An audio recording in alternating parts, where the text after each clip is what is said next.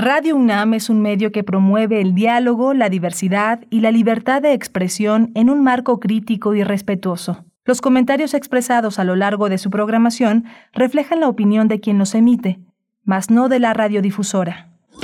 Radio UNAM presenta Primer Movimiento, El Mundo desde la Universidad. Hola, buenos días. Ya es el miércoles 13 de noviembre, son las 7 y 4 de la mañana con, eh, en la Ciudad de México. En Chihuahua son las 6 con 4 en el horario local, donde nos enlazamos como todos los días de lunes a viernes con la Radio Universidad de Chihuahua en Ciudad Cuauhtémoc, Ciudad Juárez y Ciudad de Chihuahua. Son tres estaciones en este gran estado, el más grande de la República, que tienen su propia programación, sus problemáticas eh, locales, pero siempre desde esta perspectiva que da la universidad, que, que permite hacer comunidad e integrar a las múltiples comunidades que integran un estado con fronteras, pero transfronterizo. Hoy estamos en primer movimiento en Radio NAM, en Adolfo Prieto 133, Socorro Montes en, la, en, la, en, el, timón de esta nave, está Frida Saldívar en la producción ejecutiva, Violeta Berber ya toda lista con todos los materiales eh, a punto de, de, correr y Berenice Camacho del otro lado del micrófono. Berenice, buenos días, ¿cómo te fue de Día de Muertos? Buenos días, Miguel Ángel Quemain, muy bien, muy bien, un poco apurada con labores domésticas.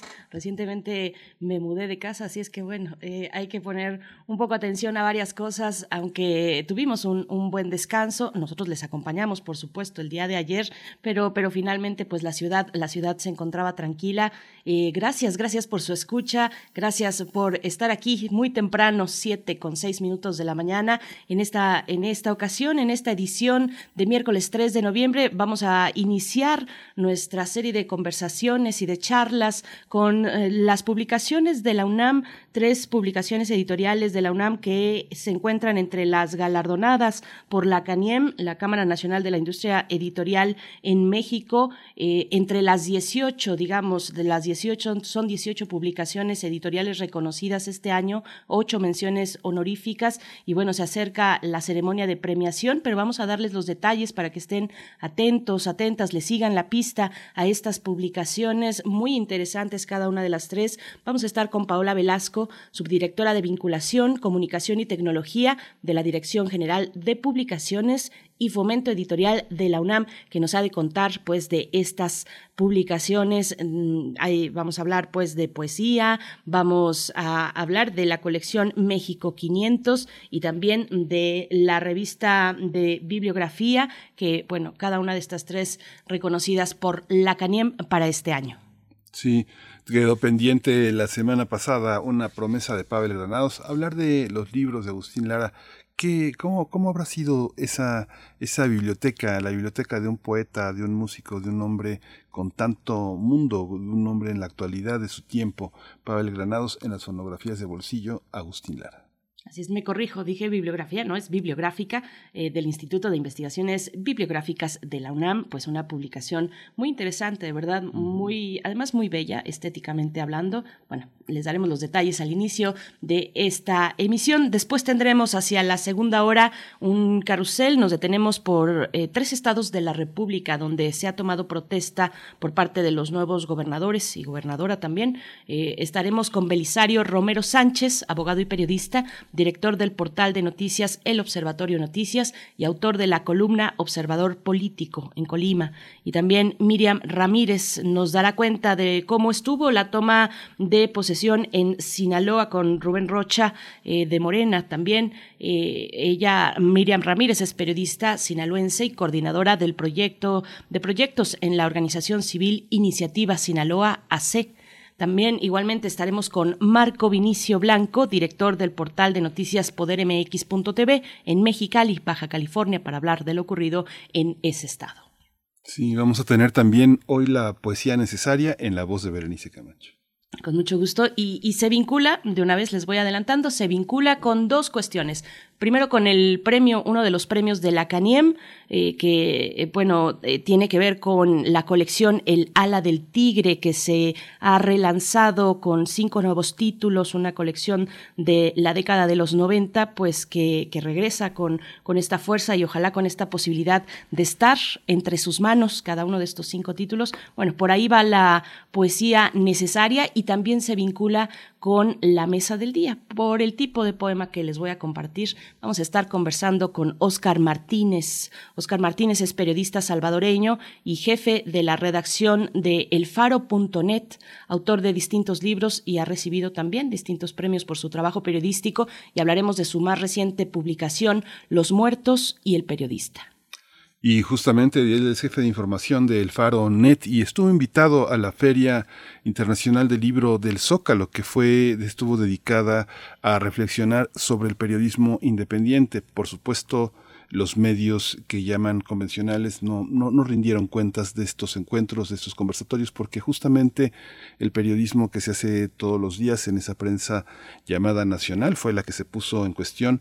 Hay un diálogo muy interesante que tuvo Oscar con, ah, con eh, Alejandro Almazán, un periodista mexicano egresado de la UNAM, eh, justamente de la FES Acatlán, que eh, hizo un diálogo muy, muy interesante con, con Oscar Martínez y es la oportunidad para revisar otros diálogos. Hacer periodismo desde El Salvador verdaderamente es, es un heroísmo.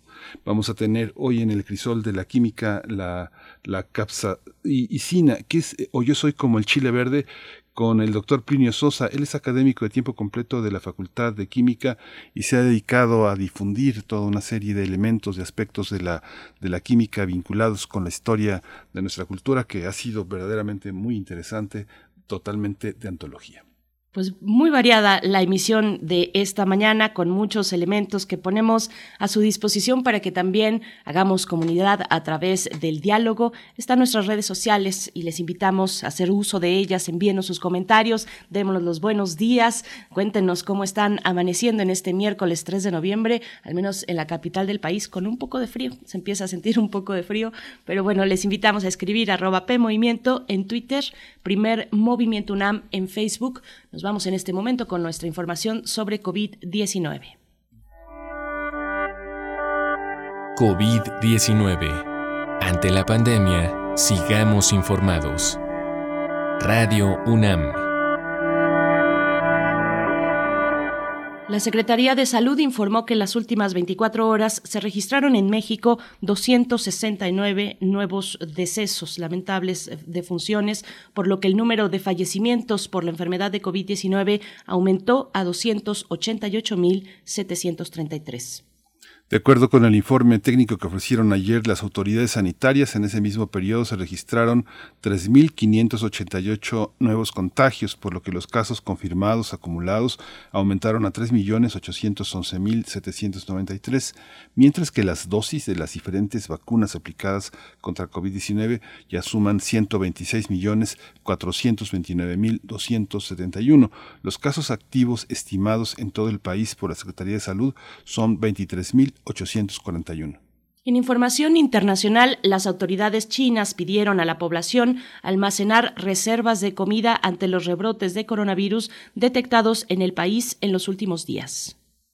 Justamente este, esta, esta, esta idea de reservar todas estas eh, cuestiones para las urgencias, el mensaje tiene eh, un llamado a las autoridades locales a facilitar la producción agrícola y las cadenas de suministro, a vigilar las reservas de carne y verduras y a mantener los precios estables. Así es, fue un aviso del Ministerio de Comercio publicado en Internet que pedía a la población hacer acopio de productos de primera necesidad para hacer frente a las necesidades cotidianas y a casos de urgencia. Y en información de la UNAM, el establecimiento de salarios fijos a trabajadores del campo y otorgamiento de prestaciones de ley contribuye para que la producción agrícola para eh, contribuye con la eh, producción agrícola para exportación se convierta en motor del cambio rural. Sin embargo, no representa la totalidad de los cultivos en el país, pues se concentra en apenas algunas entidades.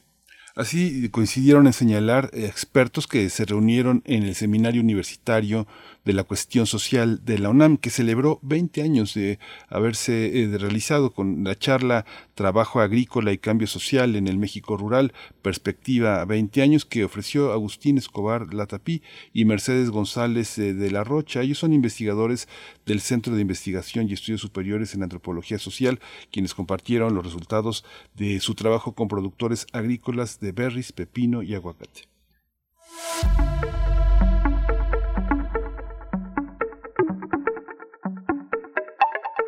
Y vamos con nuestras recomendaciones culturales, esta vez por parte de Casa del Lago que invita al conversatorio titulado Un incendio viene en forma de glitch a cargo de Sofía Hinojosa, Regina Vargas y Fabiola Talavera, quienes conversarán sobre el proceso de trabajo e investigación necesario para crear la obra digital Frágil, la cual narra el acontecer de un incendio ficticio que termina con el archivo Poesía en voz alta, con el objetivo de reflexionar sobre el archivo, el soporte de la historia almacenada y de aquella que no se guarda y permanece como voz en el viento. Vamos a tener también esta, en, esta, en esta cuestión eh, cultural es una transmisión que se realizará en vivo eh, a partir de la, eh, la, página que está en YouTube en la Casa del Lago, que tiene un repositorio ya verdaderamente interesante. Este miércoles a partir de las 5 de la tarde se puede consultar todo, esta, todo este conversatorio. Un incendio viene en forma de glitch. Por supuesto, ahí está el canal de YouTube de Casa del Lago. Sigan, sigan las actividades de poesía en voz alta que se quedan ahí también como repositorio en el canal de YouTube de Casa del Lago en esta, en esta, pues eh, eh, con esta invitación, este conversatorio que tendrá lugar hoy en vivo, eh, hoy miércoles a las 5 de la tarde. Y nos vamos a ir con música, querido Miguel Ángel. Sí, vamos a escuchar de Maquisa, La Rosa de los Vientos. saber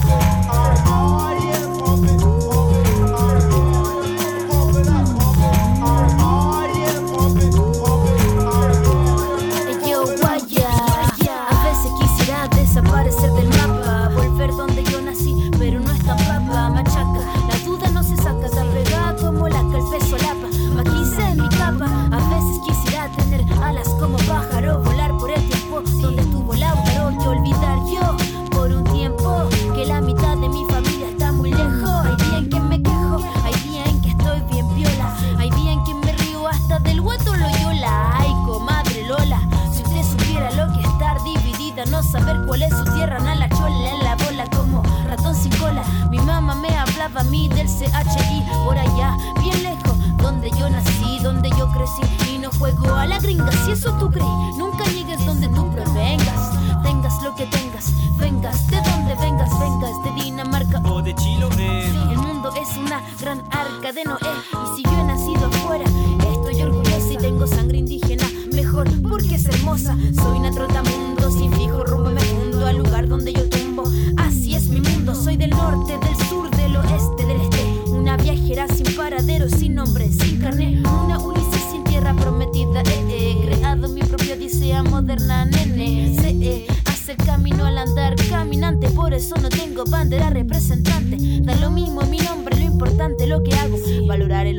por la calidad de su trabajo. Y es que el mundo es tan grande no tan pequeño, solo me dirijo por la rosa de los vientos.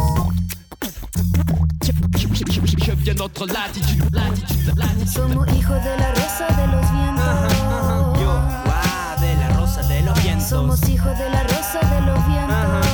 Yo, yo, wow, de la rosa de los vientos. Somos hijos de la rosa de Primer movimiento. Hacemos comunidad en la sana distancia.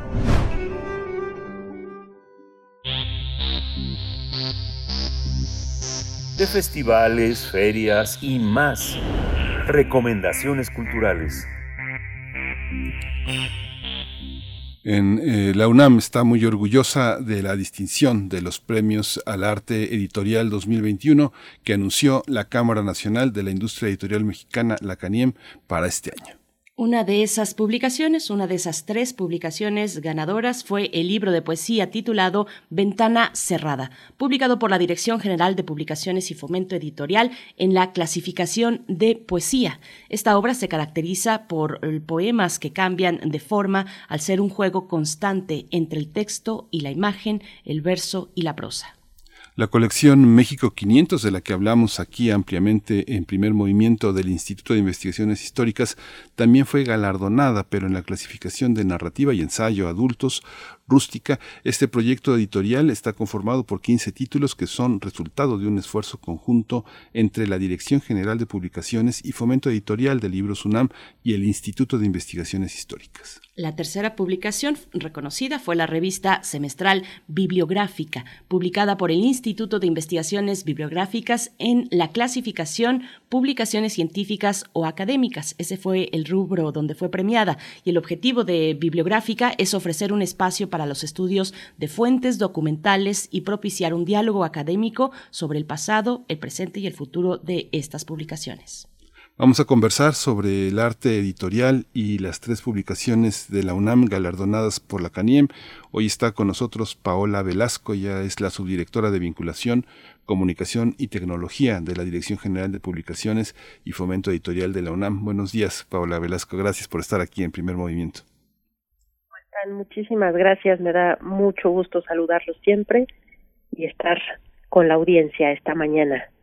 Gracias. Esta mañana friecita.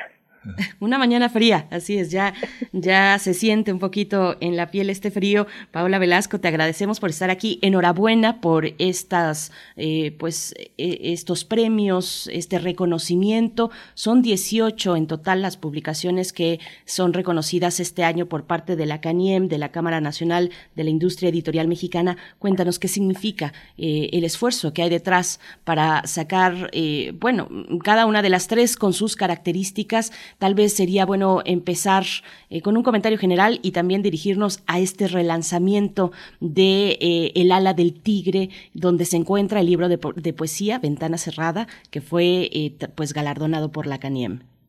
Claro, Berenice, pues decía que es, es, es un reconocimiento global, pues, ¿no? Para toda la universidad. La verdad es que es un esfuerzo que implica a muchísima gente y, y los resultados, pues, están en estos en estos premios es eh, la labor de nuestras investigadoras, de nuestros investigadores, autoras, eh, y de, por supuesto, el gran equipo editorial, los grandes equipos editoriales que tiene la universidad en cada una de sus, de sus sedes, en cada una de las, de los institutos, de los centros eh, de los, de investigación, escuelas, es a lo mejor un dato que vale la pena que mencionemos aquí ahora, pero en, la, en nuestra universidad tenemos alrededor de ciento, un poco más de 160 entidades editoras. Y pues todas lo hacen con una calidad excepcional. Y bueno en este caso este tenemos la fortuna de que la colección México 500 como decían hemos platicado ya ampliamente de ella más estos títulos pues fueran fueran seleccionados. Y yéndonos hacia lo hacia hacia el ala del tigre concretamente para que platiquemos un ratito de este relanzamiento como nuestra audiencia también puede recordar seguramente es una colección que fue lanzada en la década de los noventas.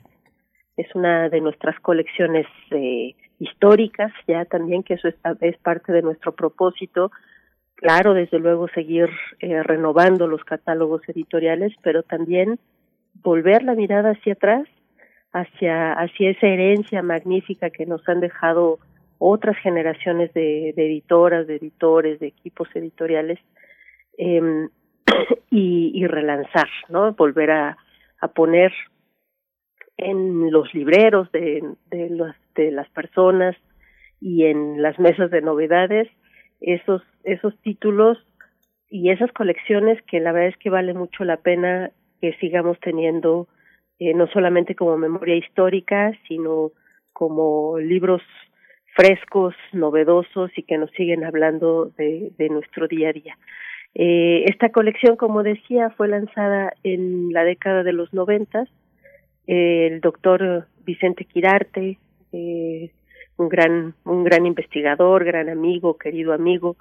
Eh, él, él hizo esta colección en aquel momento, pues con el propósito también de dar voz a, a, a la diversidad poética que, que hay en México. Ustedes bien saben que hay la poesía en México es riquísima, hay muchas corrientes, tendencias, eh, tenemos por fortuna en esas voces poéticas pues una una manera también de trazar nuestra nuestra historia colectiva no desde desde Sor Juana hasta las poetas y los poetas más más vanguardistas y bueno la la poesía contemporánea ahora en fin. Entonces es esa colección que fue creada en su momento en los noventas pues tenía como como vocación fundamental poder mostrar a las lectoras y a los lectores un, horizonte de lo que estaba ocurriendo en la poesía en aquel momento, en la poesía contemporánea.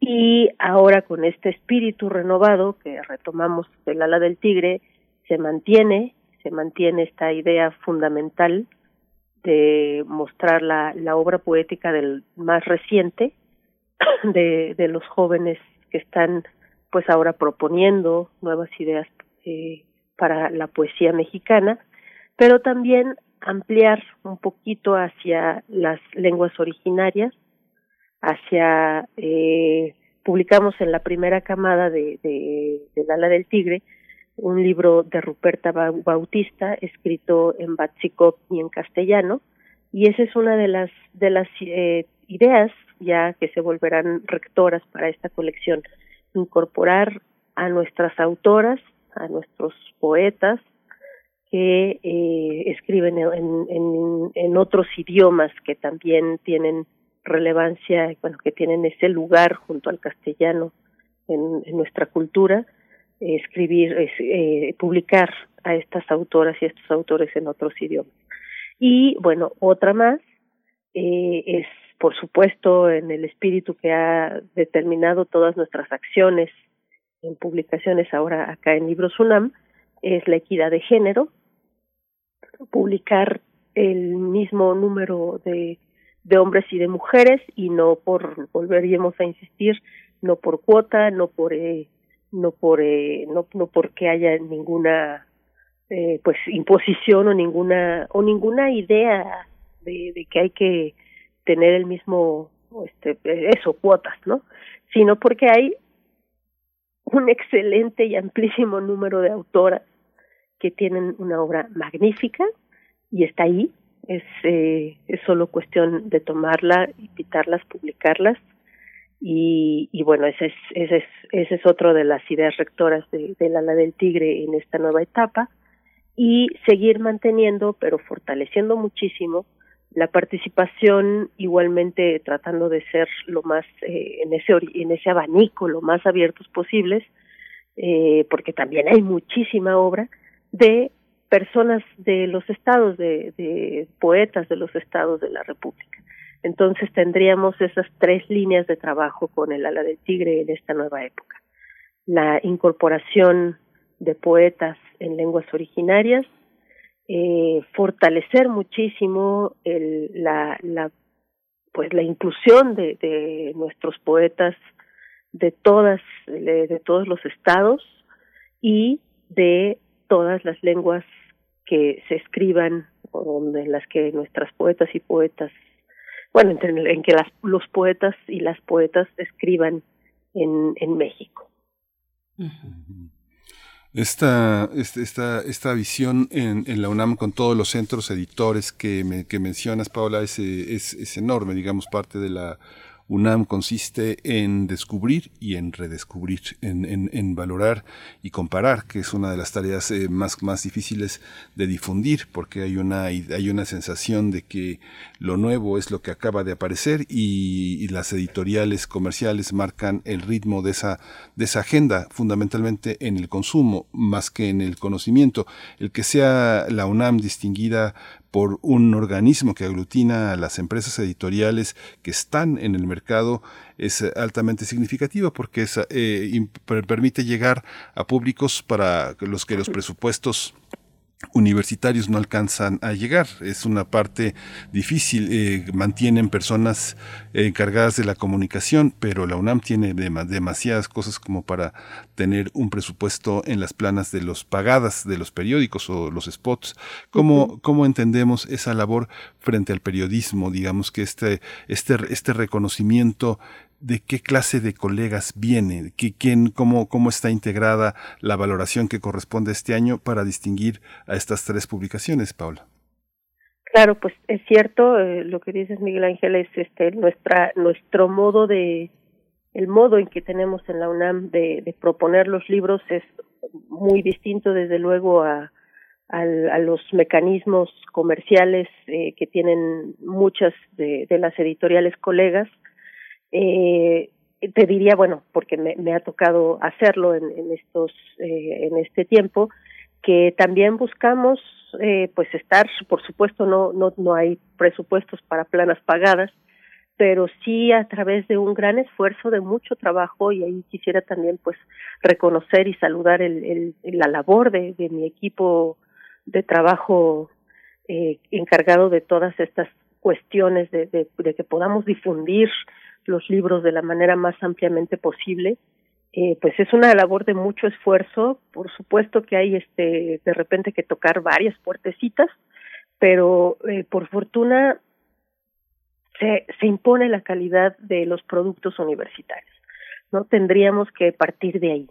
Hay una hay una oferta editorial en la universidad que es eh, innegable, que es, eh, que es decir, que, no se, ante la cual no se pueden cerrar los ojos. Entonces, simplemente cuando la, cuando compañeras, eh, compañeros de los medios comienzan a, a, ver lo que les estamos proponiendo, pues eh, ven ahí la riqueza y, y pues obviamente este, una, una buena oportunidad de ofrecer a las audiencias contenidos de calidad, ¿no? En este y bueno, por lo que toca a los premios, decía que es, que es la labor de, muchísima, muchísima gente eh, que, hace posible que estos libros existan. Y, bueno, este, yo creo que nuestras audiencias igual lo tienen muy claramente en la mira, pero obviamente el que estén estos libros publicados este año, que puedan recibir estos reconocimientos, pues no es de la noche a la mañana, es eh, en estos dos años, un año y medio prácticamente, dos de, de en las en los que hemos estado trabajando desde casa, modificando las formas como nos acercamos a las audiencias, pues la UNAM no ha parado. Y en ese la UNAM no ha parado está que en este año y medio investigadoras, editores, eh, todos los equipos de la universidad implicados en que estos libros existan hoy han estado trabajando. Entonces, eh, bueno, pues eso es, es también reconocerlo, eh, aplaudirlo y agradecerlo, pues porque nos, nos permiten tener estos, estos títulos ahora, ahora en la mano. Claro. Paola Velasco, bueno, me quedo pensando en una cuestión cuando hablabas de eh, poética reciente, eh, tal vez hacer la acotación de que eh, esto no necesariamente significa jóvenes poetas, exclusivamente no al menos. Ana Belén López, por ejemplo, que está, eh, entiendo, bueno, en, en la madurez de su vida, una mujer madura, también forma parte de esta colección con el título Ni visible ni palpable de la colección El ala del tigre, es el número uno. El que se galardona es Ventana cerrada de Rodrigo Flores Sánchez, que nació en finales de los 70, de, los, de los años 70, en 1977, en Ciudad de México. Así es. Eh, no necesariamente son mm, los más jóvenes, sino que la poesía y la producción es la que es muy reciente. Eh, pero bueno, pasando a otra cuestión, además, si quieres agregar un poco de quiénes integran estos cinco números del relanzamiento en el ala del tigre, también preguntarte cómo se ven estas publicaciones galardonadas frente al resto de las, obras que, que está refiriendo la CANIEM. Eh, si se tratara tal vez de una suerte de espejeo cómo se sitúan, eh, cómo se miran estas obras seleccionadas. En, en medio de los eh, ganadores está Libros Grano de Sal, por ejemplo, que nos ha traído pues muy eh, buenas oportunidades de acercarnos a una gran diversidad de temáticas, grano de sal por el quinto sol, además ni más ni menos, una historia diferente de los aztecas y nosotros tuvimos aquí la oportunidad de hablar al respecto. Ustedes tienen la colección México 500, por ejemplo, ¿no? ¿Cómo se ve? ¿Cómo es ese espejeo? Bueno, este, primero tienes este, toda la razón en, en, en, el ala del tigre. Eh, cuando hablo de poesía contemporánea o poesía reciente, efectivamente otra de las ideas es abrir el abanico a esta diversidad generacional. Es eh, poetas de distintas generaciones, algunos nacidos en los 80, eh, pero también por ahí habrá en su momento algunos ya en los que vienen eh, ya pegándole a la, a la década de los 90, eh, gente mucho más joven que está que está haciendo poesía eh, en este momento y que pues que es poesía de mucha calidad. Y nuestros autores con una trayectoria mucho más eh, ya más avanzada pero que igualmente forman parte de este de este horizonte de la poesía contemporánea como efectivamente Ana Belén López o el propio Vicente Quirarte que están incluidos en, en estos en estos primeros cinco títulos que, que lanzamos. Ruperta Bautista, la propia Ruperta Bautista, pues ya sería una autora con más trayectoria. Ahí lo que pasa es que quizá no la conocemos lo suficiente, ¿no? No, no, no conocemos a nuestros poetas en lenguas originarias lo suficiente, pero es una poeta ya con también mucha más trayectoria y en, en, el, en el caso de quienes estarían pues un poco más hacia la década de los 80 sería Yelitza Ruiz, que eh, también está incluida en estos, en estos primeros cinco títulos de la colección El ala del tigre y eh, por supuesto el, el libro de Ventana Cerrada de Rodrigo Flores que recibió recibió este galardón que de alguna forma se extiende como es mérito editorial pues se extiende hacia hacia la colección completa. Eh, ahora podremos platicar más adelante un poquito de, las características editoriales de este de este volumen y de los todos los volúmenes del ala del tigre y cómo espejamos o cómo podemos valorar qué lugar ocupan estas publicaciones dentro del del resto de, de los galardones que otorga Caniem el, cuando me, me llamaban, porque además pues luego resultó una serie de llamadas subsecuentes eh, de Caniem para irme informando de cómo iban los los eh, los procedimientos, los avances y, cómo avanzábamos, digamos, en ya pasaron a tal lado para que yo a mi vez pudiera comunicarlo, pues obviamente a nuestras autoridades, a los a, a la directora de publicaciones, a Socorro Venegas y a nuestros compañeros la, la, la expresión era están arrasando, ¿no? Entonces, la UNAM está arrasando con los con los premios Caniem, lo cual decía nos da pues mucho gusto por el reconocimiento que implica el trabajo de tantísima gente. Y eh, bueno, creo que volveríamos a, a, a la propuesta de, de, de calidad de, de títulos que son necesarios en este momento por supuesto que todas las editoriales están trabajando en esas líneas ahora. El, el Tomás, nuestro amigo Tomás, por ejemplo, con en grano de sal, pues también estamos eh, eh, buscando en este momento todas las editoriales o a lo largo de este de, de este 2021 ofrecer a la, al, al público lector eh, pues libros que nos ayuden a, a mirar nuestro pasado, a relacionarnos con él, eh, concretamente con la celebración de, de, mil, de, de por 1521 y al mismo tiempo pues ponernos eh, en un contexto mucho más cotidiano, actual, esa historia y revisitarla con pues con una mirada también crítica, que es lo que busca México 500 y yo creo que ahí pues parte de, del del notorio éxito que ha tenido es eso, ¿no? Es, es, estamos, nuestros investigadores están mirando hacia, hacia atrás, hacia el pasado, pero de una forma, eh, pues también no solo propositiva y crítica, sino pues también como, como ofreciendo la posibilidad a, a que nuestro, nuestros pensamientos y nuestras ideas convencionales sobre la historia tomen otro cauce.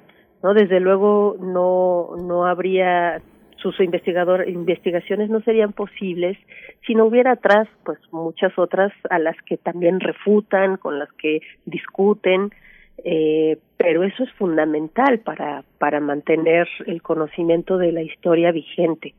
Es fundamental no quedarnos con una pues con una visión de la historia y al final lo que lo que nos enseñan también es que la historia se mueve, no solo la historia contemporánea, sino al adquirir mayor conocimiento, al hacer investigaciones distintas de lo ocurrido hace 500, 1000, 100 años, y que eso es parte de, de, de la labor de los historiadores, pues la historia se mueve, ¿no? Entonces, eh, un poco también hasta romper con las ideas que nos han estado, que hemos aprendido al final, ¿no? Ideas que, que han sido eh, parte de, incluso de, los procesos educativos, siempre ponerlas en duda a partir de las investigaciones más recientes es muy valioso.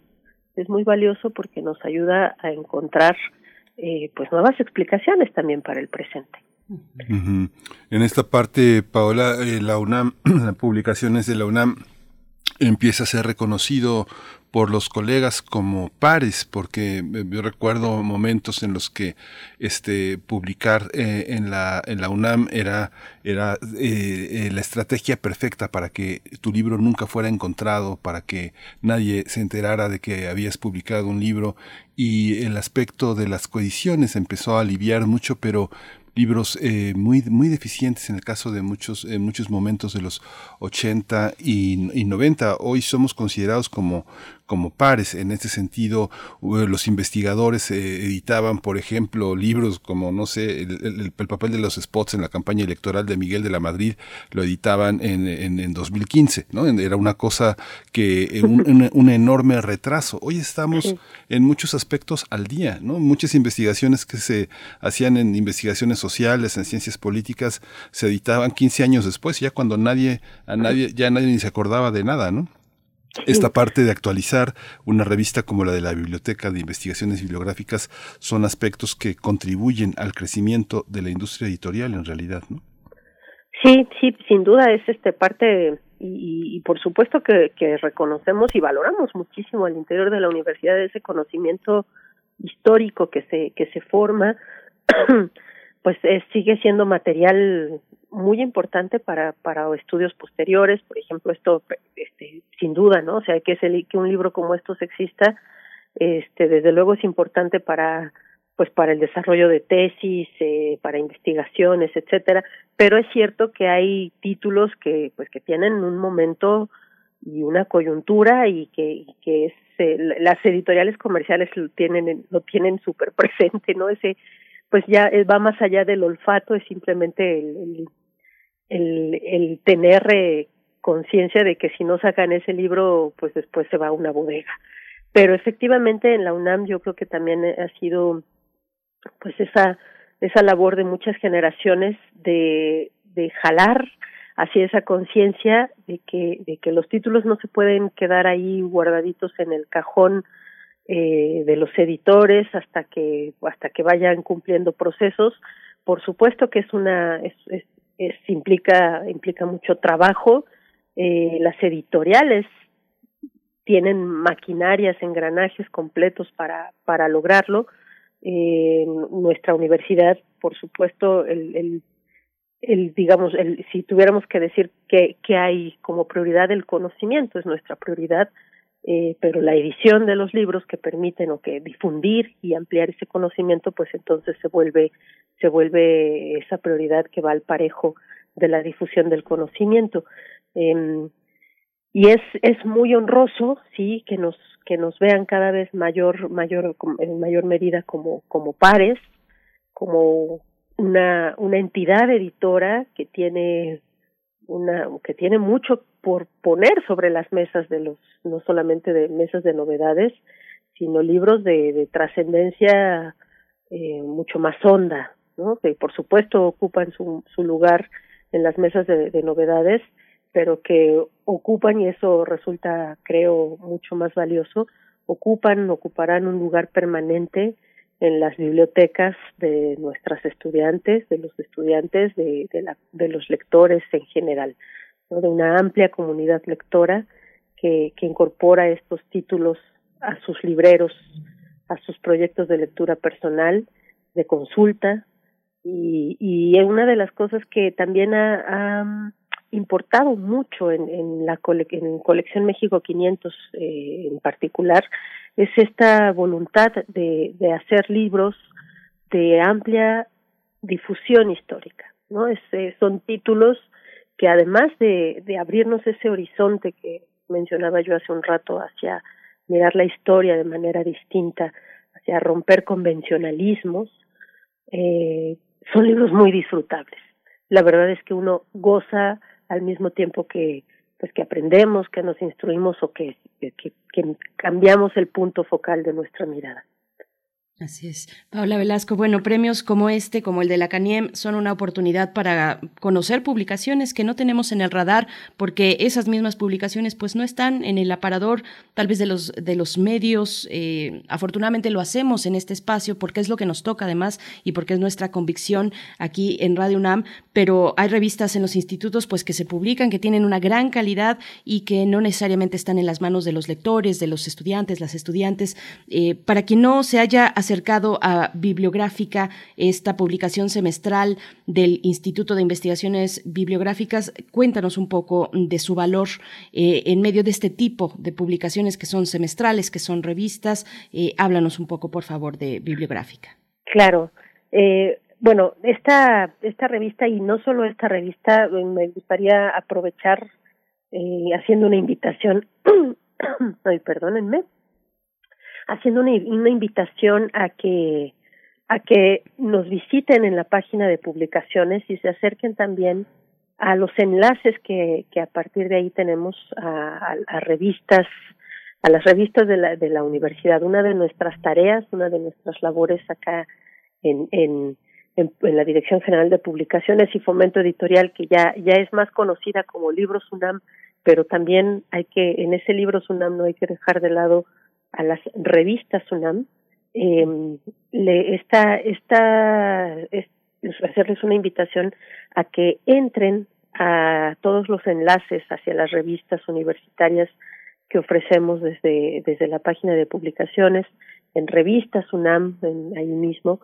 y eh, incluso a que sigan las redes sociales de revistas UNAM, porque la oferta que tenemos en revistas de distinta índole eh, es también muy valiosa, ¿no? Es, no solamente espacios donde la investigación encuentra eh, sitio para las publicaciones pues más vanguardistas, las lo, lo que lo que se está haciendo actualmente eh, sabemos lo importante que es para los institutos en todo el mundo, en todas las universidades, tener estas revistas que puedan ofrecer eh, sitios de publicación, porque son un medio en el que los profesionales entre pares pueden ir cotejando, discutiendo el conocimiento, eh, eh, diversificando al mismo tiempo también las las eh, las opciones de difusión. Tenemos muchísimas revistas en la universidad e igualmente es un privilegio que que una de ellas eh, pueda ser reconocida en estos en estos premios Caniem porque no solamente es eh, la, la, la oferta de libros sino títulos bueno revistas como estas de, de bibliográfica eh, que fue ganadora en la categoría justamente de revistas científicas eh, académicas eh, revistas que están indexadas que es un, una cuestión muy valiosa muy importante que, que puede, porque al mismo, porque eso significa el reconocimiento de los pares, una, pues una, una suerte de, de legitimación de, que lo que se publica ahí tiene un valor eh, muy, muy profundo, ¿no? O sea, que son investigaciones muy serias, muy bien consolidadas y que están, decía yo, ahí a la, a la mano para, para la discusión. y el hecho de que esta, esta revista pues que nos acerca justamente a, eh, al, a las obras, a, a los títulos históricos y mucho más recientes eh, y, a, todas las investigaciones que se hacen en bibliográficas, pues sigue siendo una manera en que los profesionales, en que investigadoras e investigadores de, la, de este ramo, pues eh, se, se mantienen al día para después, pues obviamente ofrecernos a, a, nosotras y a nosotros como lectores estos estos eh, estas investigaciones ya consolidadas quizá en un título en un volumen eh, que sirva para para que podamos acercarnos hacia hacia los procesos bibliográficos históricos y recientes. Entonces es la verdad es que sí es es muy importante mm, mirar hacia hacia toda esa gran eh, oferta que hay en las revistas universitarias.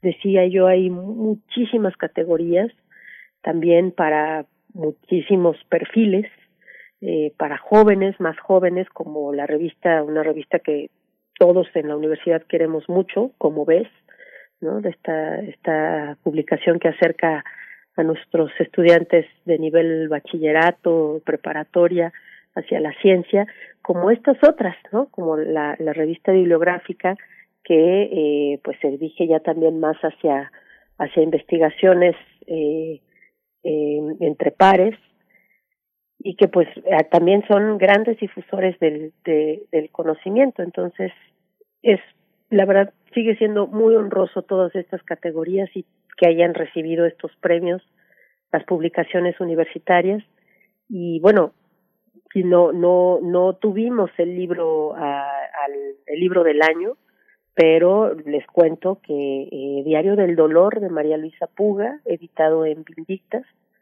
estuvo en en los eh, seleccionado como como libro del año entre los finalistas del libro del año. Y yo creo que bueno ya también en esa idea de que me llamaban para decir están arrasando ya ya también eh, pues era necesario este diversificar los premios. Desde luego hay obras de todas las editoriales que tuvieron que tuvieron estos estos galardones que son valiosísimas valiosísimas y que hay que mirarlas también como decías Berenice es una recomendación para para acercarnos a todos estos títulos. En este eh, hace hace bueno ahora que hablábamos de, de bibliográfica pues una, una recomendación también para, para acercarnos a todas las revistas que se publican en la universidad y conocerlas para saber qué tienen, qué tienen por ofrecer.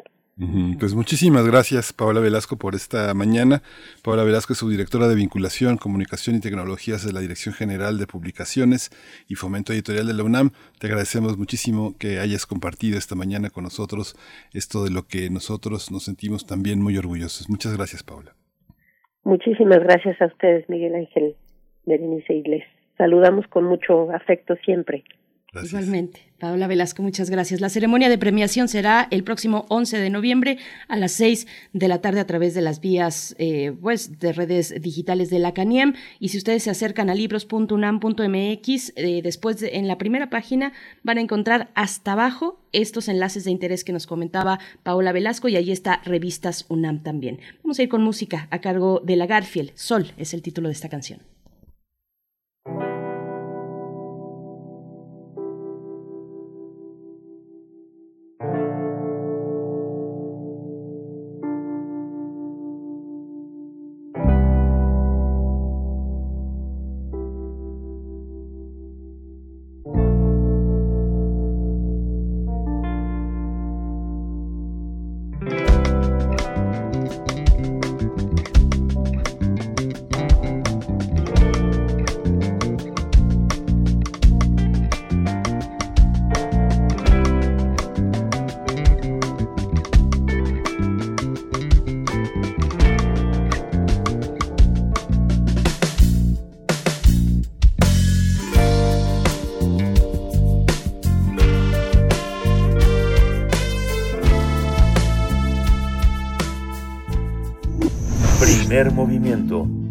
Hacemos comunidad con tus postales sonoras. Envíalas a primermovimientounam.gmail.com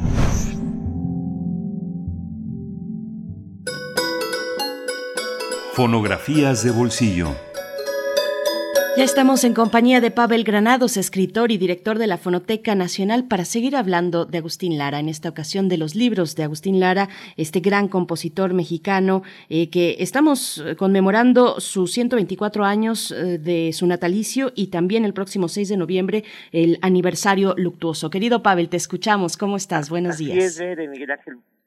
Pues efectivamente quedamos con esa pregunta que me hizo Miguel Ángel eh, sí, yo sé que Agustín Lara leía bastante, porque naturalmente que en sus eh, canciones se notan muchas influencias literarias, y sin embargo, fíjate que qué buena pregunta, porque a bien a bien, ¿de qué estaba conformada la biblioteca de Agustín Lara? Es algo que pues, yo no lo sé, yo creo que ya no se sabrá, es algo que no se pelearon cuando murió Agustín, así que no, eh, eh no, no, no lo sabremos pero sí, yo creo que uno puede saber más o menos quiénes fueron sus ídolos en, en la literatura, qué leía y sobre todo cuáles eran sus influencias literarias, porque por lo menos aquí en México había unos, un par de poetas que Agustín Lara leyó y que incluso le sirvieron para sus canciones. El primero fue de ellos era Manuel M. Flores, el autor de un poema que se llama A una ramera, que dice mujer nací, para el bien nacida y por mi mal hallada, perla del solio del Señor en indecente bacanal cantando, decía esa canción, ese poema a una ramera, de donde Agustín Lara, yo creo, y eso lo descubrió Carlos Montibay, se llenaba de, referencias para todas sus canciones.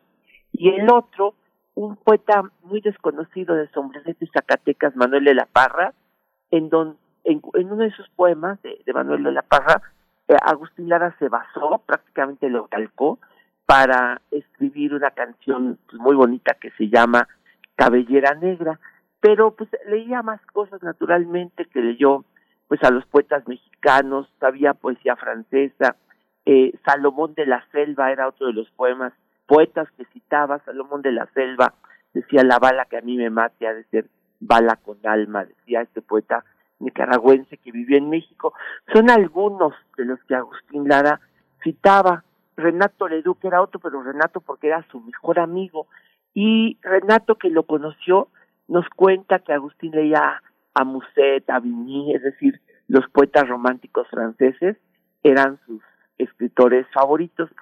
Pero si había un libro que le gustaba a Agustín, que lo, lo llenaba de referencias, era la Biblia la Biblia, las canciones de Agustín Lara están por todos lados, llenos de referencias a la Biblia, y el propio Renato Leduc decía que había versos de sus canciones que parecían competir con el cantar de los cantares, como en Mujer, que en aquel momento en que dice, tienes el perfume de un naranjo en flor, le dice, dice en unos versos de esta canción, dice Renato Leduc, esta canción tranquilamente puede estar extraída del cantar de los cantares. Y si uno busca y busca en las canciones de Agustín Lara, hay referencias al Medio Oriente, a los, a los momentos de la Biblia, pues es cosa de poner atención y buscar todas esas referencias en Agustín Lara. Uno de sus ídolos literarios, y eso tuve la suerte de ver un libro de, de, que fue de Agustín, era Stefan Zweig. Y cuando Agustín viajó a Brasil, tuvo la suerte nada menos de que en el barco conoció a Stefan Zweig, se emocionó tanto que se acercó a pedirle un autógrafo y un amigo de Agustín Lara, un, un hijo de un amigo de Agustín Lara, me enseñó el libro que Stefan Zweig le dedicó a Agustín Lara. Casualmente Agustín llevaba su ejemplar de un libro y le dedicó Ahora no recuerdo bien qué, cuál fue, fue ese libro, pero tenía un autógrafo nada menos que del gran biógrafo del siglo XX que fue Stefan Zweig. Pues estas son algunas de las lecturas que, que me aparecen a la hora de hablar de Agustín Lara. Y traje una canción grabada en 1942 en Bellas Artes que se llama Esclava, donde aquí sí hay una serie de referencias, lo van a escuchar, al cantar de los cantares. Esclava Sulamita, perla de mi serrallo, yo tuve las violetas de tu primer desmayo, dice este bolero, pues muy culto. Sí, Así que es una referencia. Y es que son momentos también en que justamente contemporáneos hay una, hay una disidencia de la Biblia, porque cuando uno habla de la Biblia, uno recuerda el desafortunado episodio de Peña Nieto, que la Biblia, todo, todo, el mundo ha leído la Biblia, ¿qué, qué lees? ¿Qué estás leyendo? Pues la Biblia. Pero era una, era una disidencia, justamente erotizarla, judaizarla, eh, ponerla en escena de muchísimos escenarios que eran contracorriente, contraculturales en esos años 20 y 30, ¿no? Así es. Y bueno, aquí hay nadie se imaginaría que era un lector tan ferviente, ¿verdad? De la Biblia. Claro. Pues querido Pavel, como siempre te agradecemos. Un bolero bíblico. un bolero bíblico, oye, las fonografías de bolsillo. te, agradecemos, te abrazamos a la distancia y, bueno, te deseamos lo mejor esta semana. Igualmente, Muchas gracias. cuídense mucho. Gracias, Pavel. Vamos a escuchar y con esto ya despedirnos también de la Radio Universidad de, eh, de Chihuahua. El día de mañana nos volvemos a encontrar. Vamos después al corte, pero antes a escuchar este bolero.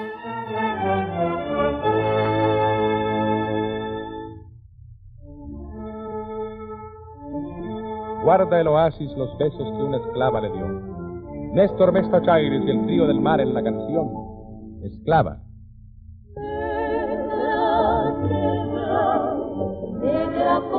Como abajo negra esclava de un harén Queman mis pebeteros sus aromas mejores y dejan los su llanto de oro sobre mis flores.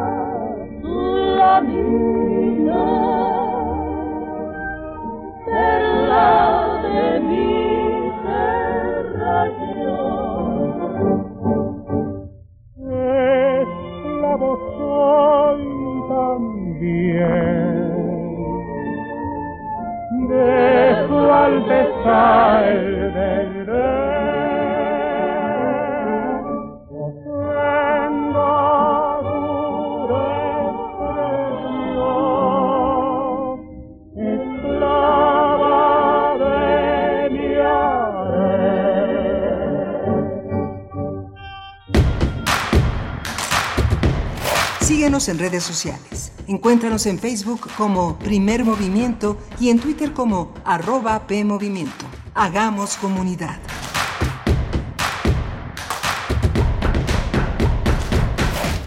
Walmart ofrece ahora por primera vez una selección limitada de novias para colonizadores.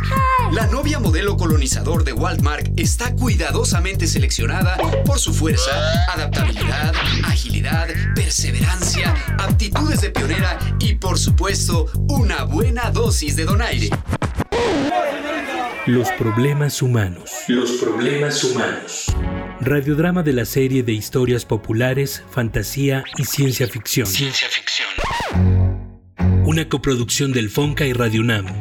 Escúchalo el sábado 6 de noviembre a las 20 horas. Sábado 6 de noviembre a las 20 horas. Radio UNAM. Experiencia sonora.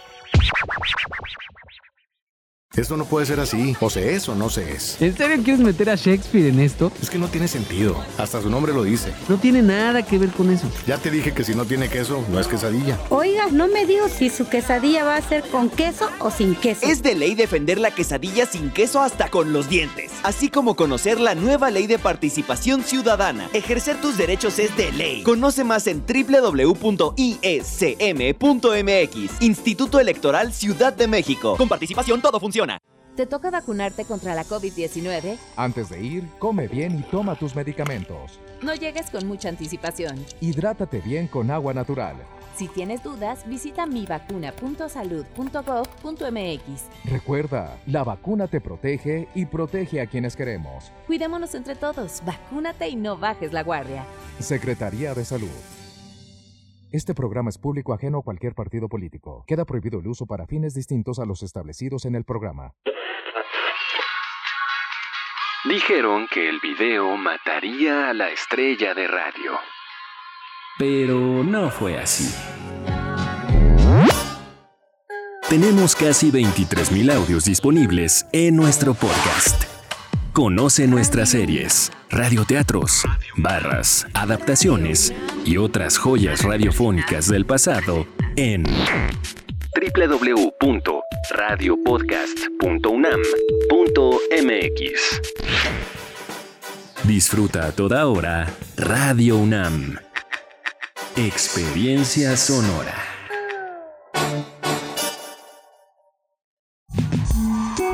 Vamos a tomar las ondas con la misma energía con que tomamos las calles.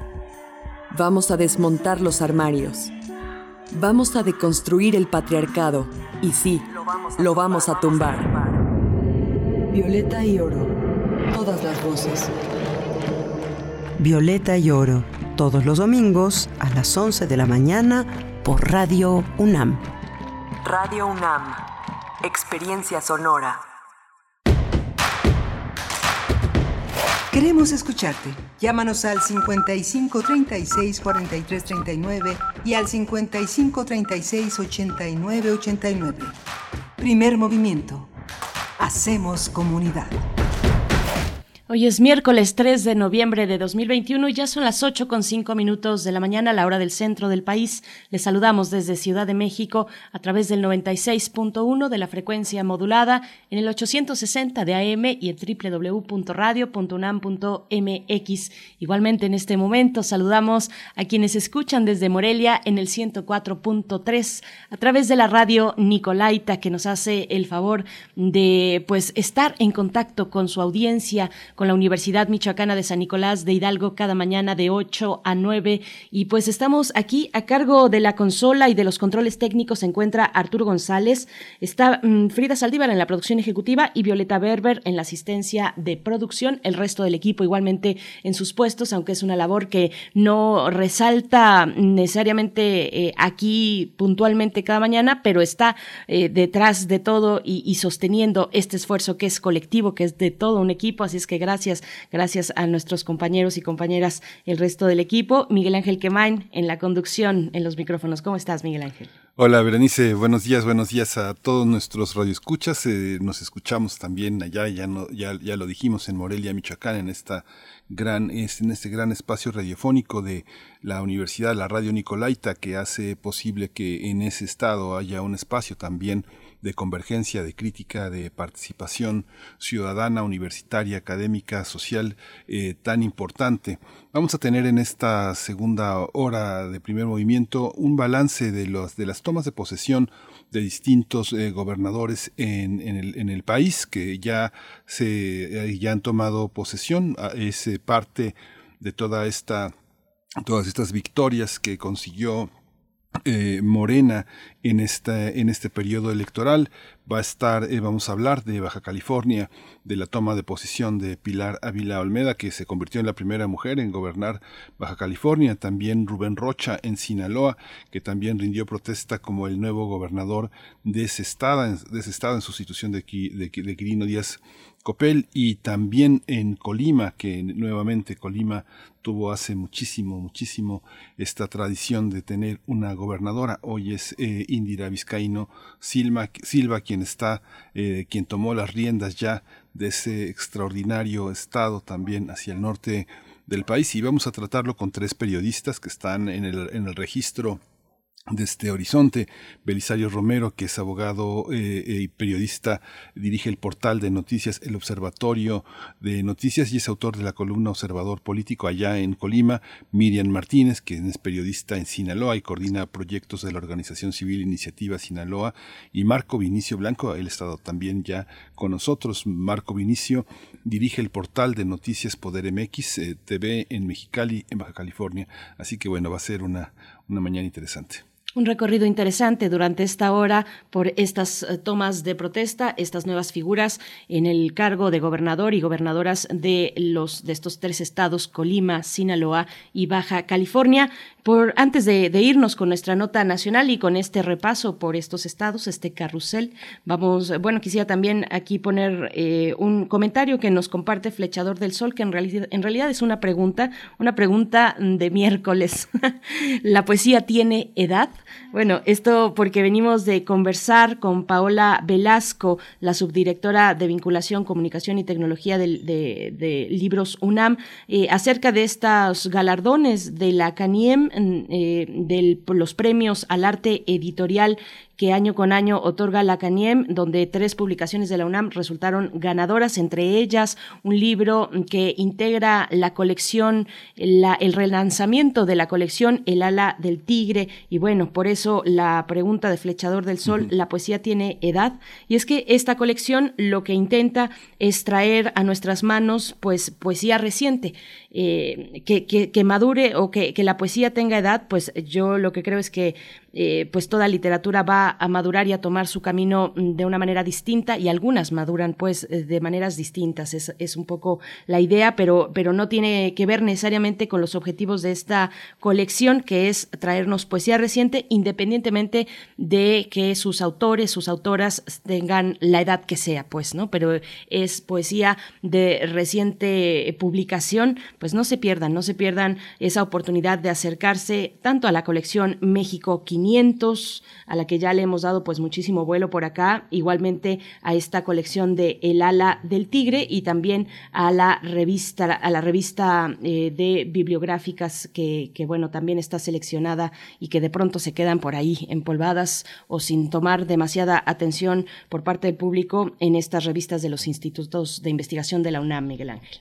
Sí, sí, justamente esta, esta trascendencia de, hablábamos en la entrevista de descubrir nuevos autores, pero la poesía no tiene edad cuando ya está consagrada y, lo, y, este, y se coloca en esa dimensión de lo eterno, pero los poetas sí tienen edad cuando la producen, ¿no? Está el caso de Rambo, un hombre muy joven que, que se jubiló antes de cumplir los 30 años y están grandes como este eh, Shimborska, Milosh, eh, hay grandes, hay grandes este, eh, hombres de que en la vejez han, en Eh, que han escrito de los mejores poemas que podemos, que podemos entender. Todavía el último Paz, eh, Sabines, eh, es extraordinario. La edad también la dan los lectores. ¿Qué edad se debe de tener para entender a Rambo de leer? Bueno, cada quien así es. Bien, pues coméntenos en redes sociales un, tema para miércoles, como, como comentábamos, como decíamos. Eh, ¿Por qué? Porque estamos en la radio universitaria y porque hacemos radio pública y porque podemos poner estos temas a mitad de semana y compartirlos con ustedes y eso es todo un privilegio.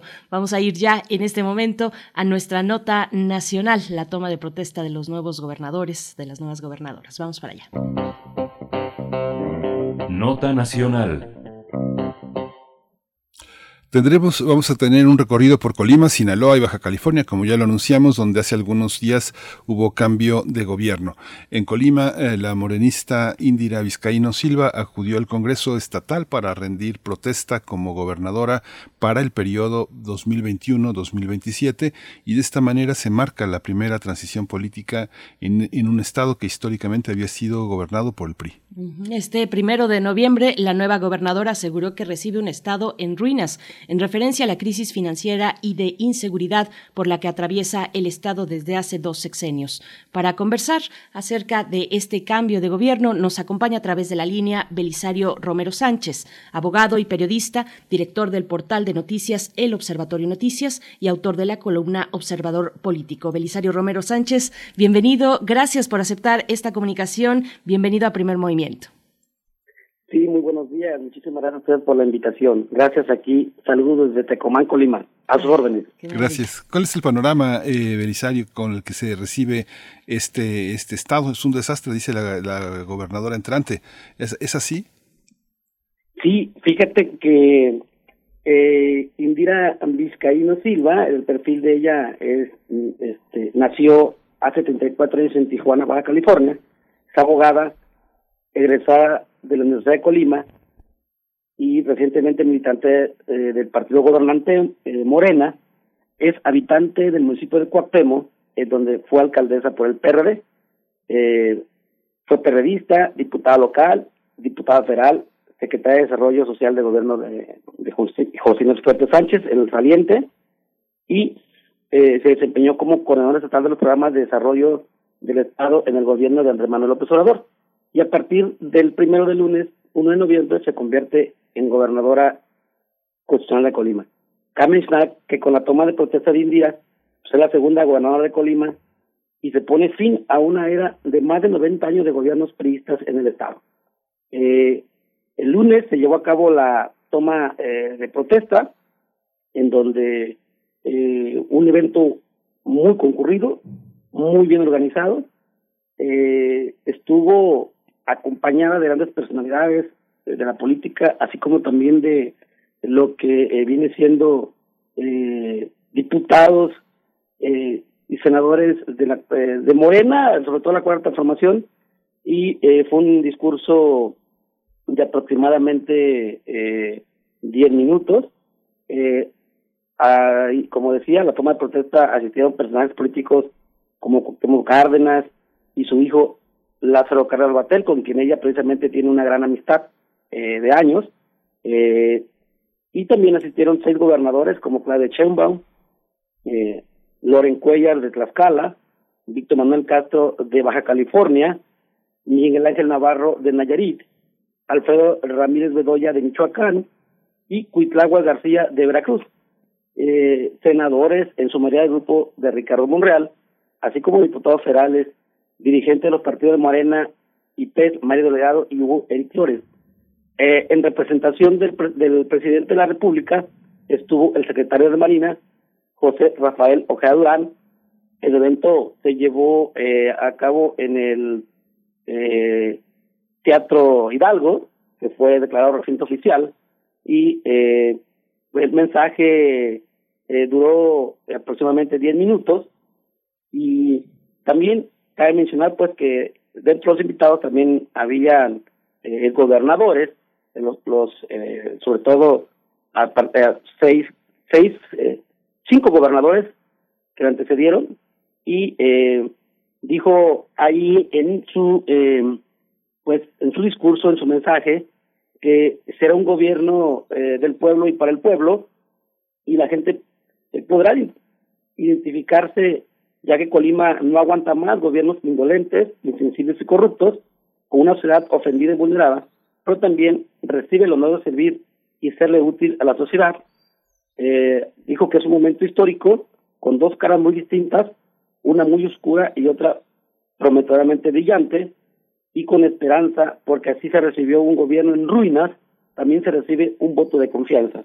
Destacó que, en comparación a otros gobernadores, es una mujer joven, pero en el camino le han hecho múltiples ofrecimientos para desviar el camino y la lucha y dejar de lado sus convicciones. Un tema también que llamó mucho la atención, esa frase, eh, y que más adelante la, la, eh, la tocaremos. Dice que dentro de, también de su mensaje, eh, hablando de lo anterior, de eh, que le han, le han hecho ofrecimientos, pues no caerá, tiene eh, dos grandes ejemplos en casa, su papá y su mamá, el, el su papá, el, que precisamente fue su mentor político, eh, y dijo que además en ese recorrido ha tenido buenos referentes en lo político, eh, como Cuauhtémoc Cárdenas, se refirió a Cuauhtémoc Cárdenas, quien hace tres décadas se atrevió a dar el paso para dar, para luchar por una verdadera democracia en el país, además de Andrés Manuel López Obrador, a quien llamó un luchador perseverante, incansable e incorruptible,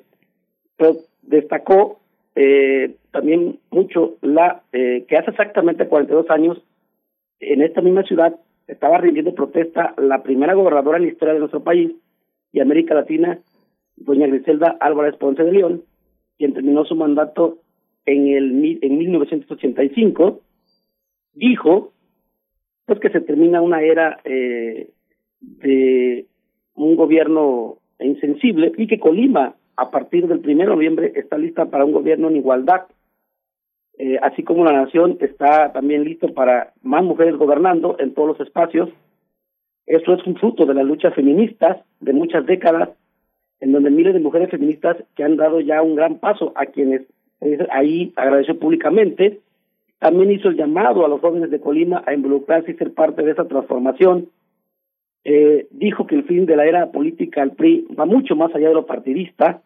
Lo que terminó en Colima es una manera corrupta e hipócrita de gobernar, en donde se llenaban la boca de discursos sobre el pueblo, pero en sus acciones la tomaban solo unos cuantos y pensando siempre en su propio beneficio. Hoy Colima ha dejado de ser de unos cuantos potentados que tomaban decisiones. Eh, dijo que habrá coordinación con el presidente de México, porque además comparte la misma convicción de que el principal mal de nuestra tierra es la corrupción. Mencionó muchísimas veces la palabra tierra, eh, la palabra corrupción. Eh, eh, además, dice que comparten anhelos e ideales de que se pretenden alcanzar aplicando la misma frase del López Obrador, que por el bien de todos, primero los pobres. Dijo que en Colima existe mucha desigualdad eh, y no se acepta que unos pocos lo tengan todo y otros carezcan de lo más indispensable.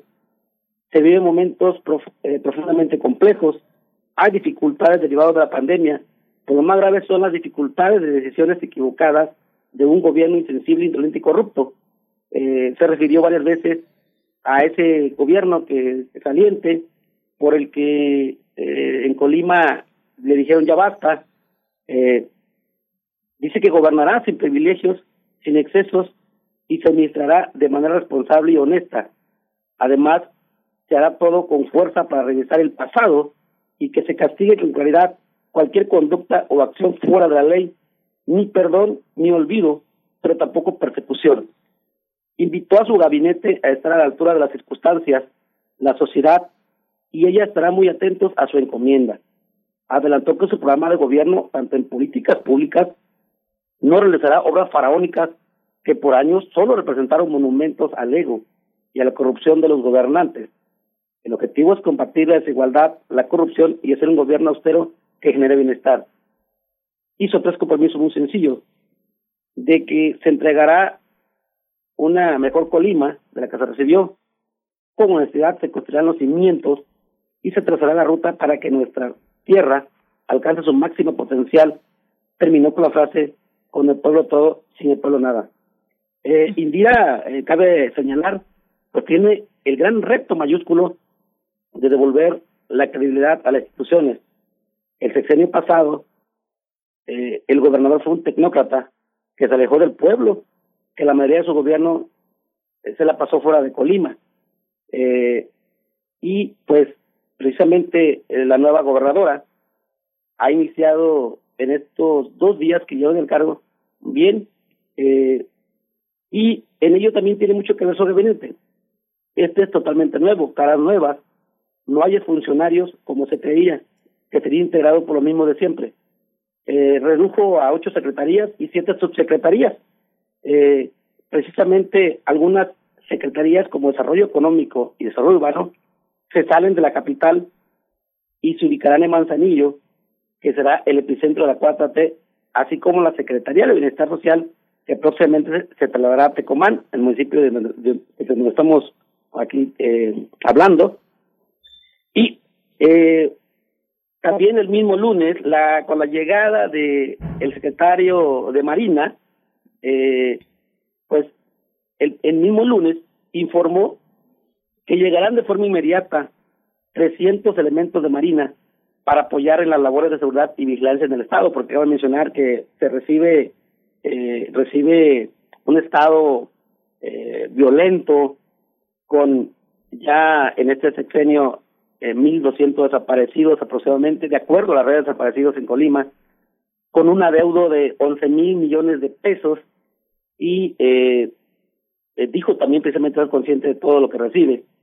Incluso eh, anoche en su cuenta de Facebook eh, transmitió eh, desde Casa de Gobierno que el anterior, el gobierno saliente, no le dejaron nada de muebles, le dejaron vacío. Hizo una transmisión desde ahí y, y, y anuncia, informa de las condiciones en que recibe. Totalmente vacío el inmueble, todo se llevó el gobernador saliente, ahí está en su, en su, en sus redes sociales. Y bueno, pues la agenda de trabajo eh, será trabajar y combatir la desigualdad social. Eh, hizo mucho hincapié de eh, trabajar mucho de la mano con Andrés Manuel López Obrador, con la cuarta transformación, y precisamente en este, en este toma de protesta se vio ese respaldo.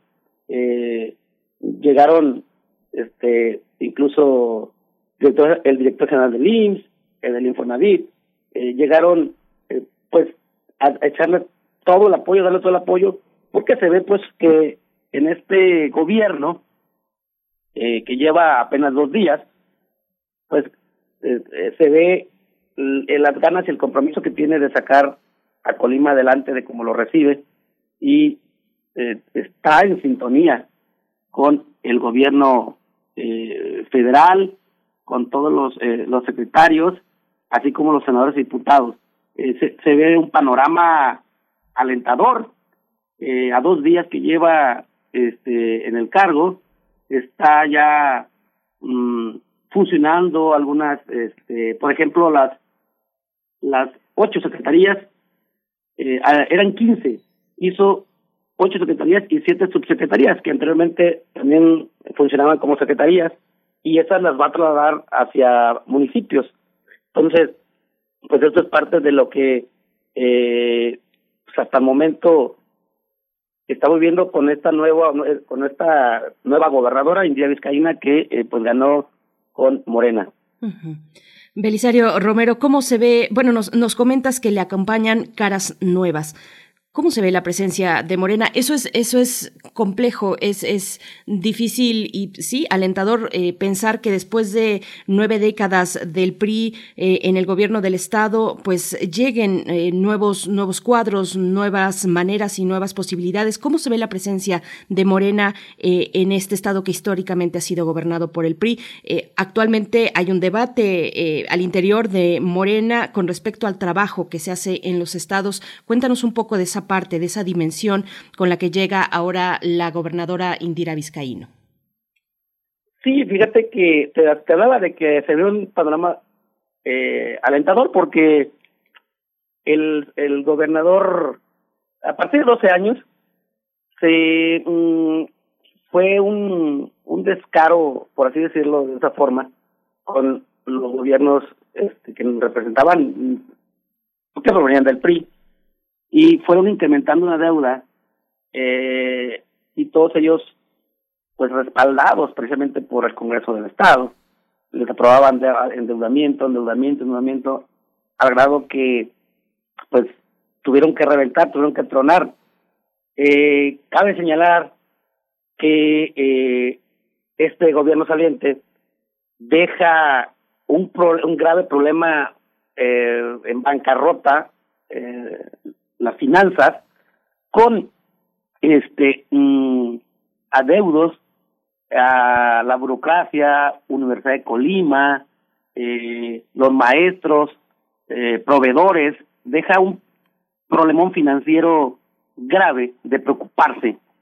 Eh, el gabinete mm, que lo conforma tiene y tendrá mucho que ver en esta pues eh, nueva eh, dinámica de gobierno.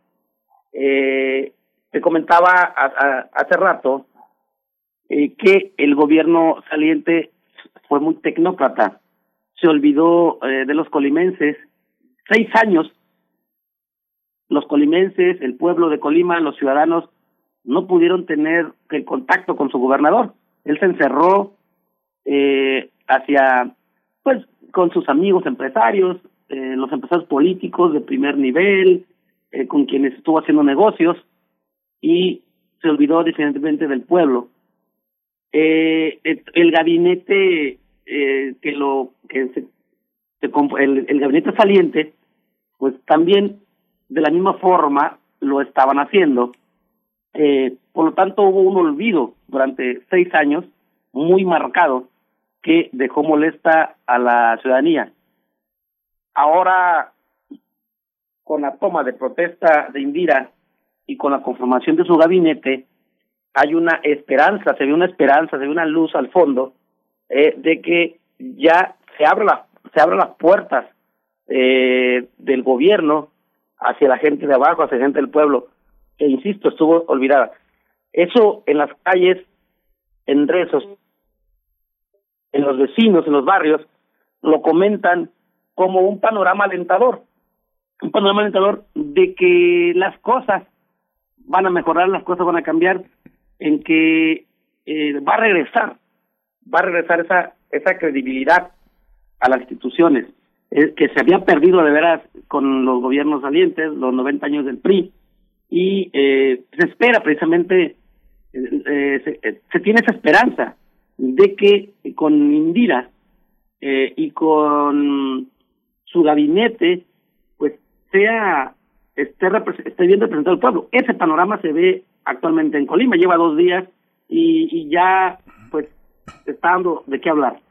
Sí, pues muchísimas gracias, Belisario. Lleva dos días, pero, pero realmente eh, es, es, una labor que ha llevado ya varios años. La instalación de el Observatorio de Participación Política de las Mujeres en Colima, las, la, la, este, la participación de la universidad ha sido muy importante, a pesar de que la han tratado de estrangular. En los 90 fue una universidad de vanguardia y la han tratado de estrangular en el presupuesto. El Centro de Estudios Universitario de Estudios de Género en la Universidad de Colima también es otro gran ejemplo. Este año es la primera vez en la que los casos de feminicidio ya no son el homicidio culposo de los últimos cuatro años, que ya las desapariciones, las jóvenes eh, que llegan a estudiar a la ciudad de Colima y que son asesinadas, que son vejadas y que son calladas por esta, por esta complicidad de las autoridades encargadas de hacer justicia, unas elecciones que me parece que ganaron, ganaron las mujeres, ¿no? a pesar de que hubo una gran estrategia de la oposición de tener cinco candidatas por dos candidatos, que fue algo,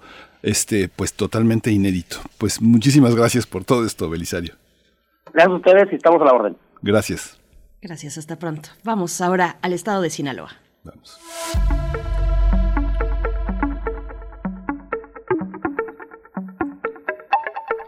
Pues en Sinaloa, Rubén Rocha Moya también rindió protesta como nuevo gobernador de este estado en sustitución, sustitución de Quirino Ordaz Coppel, el morenista que desempeñará el cargo hasta el 31 de octubre del año 2027, indicó que su administración tendrá una lucha permanente contra la corrupción y trabajará con austeridad. Además, estará empeñada en generar oportunidades de trabajo, educación, salud y vivienda. En tanto, reconoció que el gobierno que le entregó Ordaz Copel está en orden, aunque tendrá todo el mes de noviembre para hacer las aclaraciones de ley en caso de que se requiera. Para conversar sobre esta toma de protesta de Rubén Rocha Moya está con nosotros Miriam Ramírez. Ella es periodista sinaloense y coordina proyectos en la organización civil Iniciativa Sinaloa. Bienvenida, eh, bienvenida Miriam Ramírez. Gracias por estar aquí con nosotros. Hola, muy buenos días y muchas gracias eh, por el espacio eh, para platicar sobre este pues, cambio tan eh, importante en Sinaloa.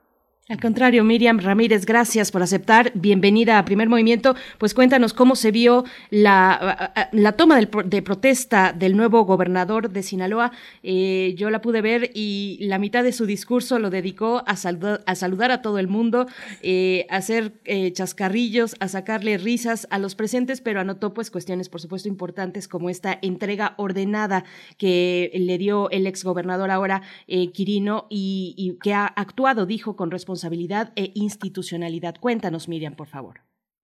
Sí, claro, pues fue una toma de protesta que llamó la atención por porque rompió con con los protocolos, ¿no? Rompió con este discurso eh, tan serio que estamos acostumbrados a, a escuchar en estos eventos protocolarios. Incluso él, pues, creemos que su mensaje fue eh, dar a conocer a, a, los ciudadanos que es una persona relajada, lo dijo, disculpen mi informalidad, soy una persona muy relajada.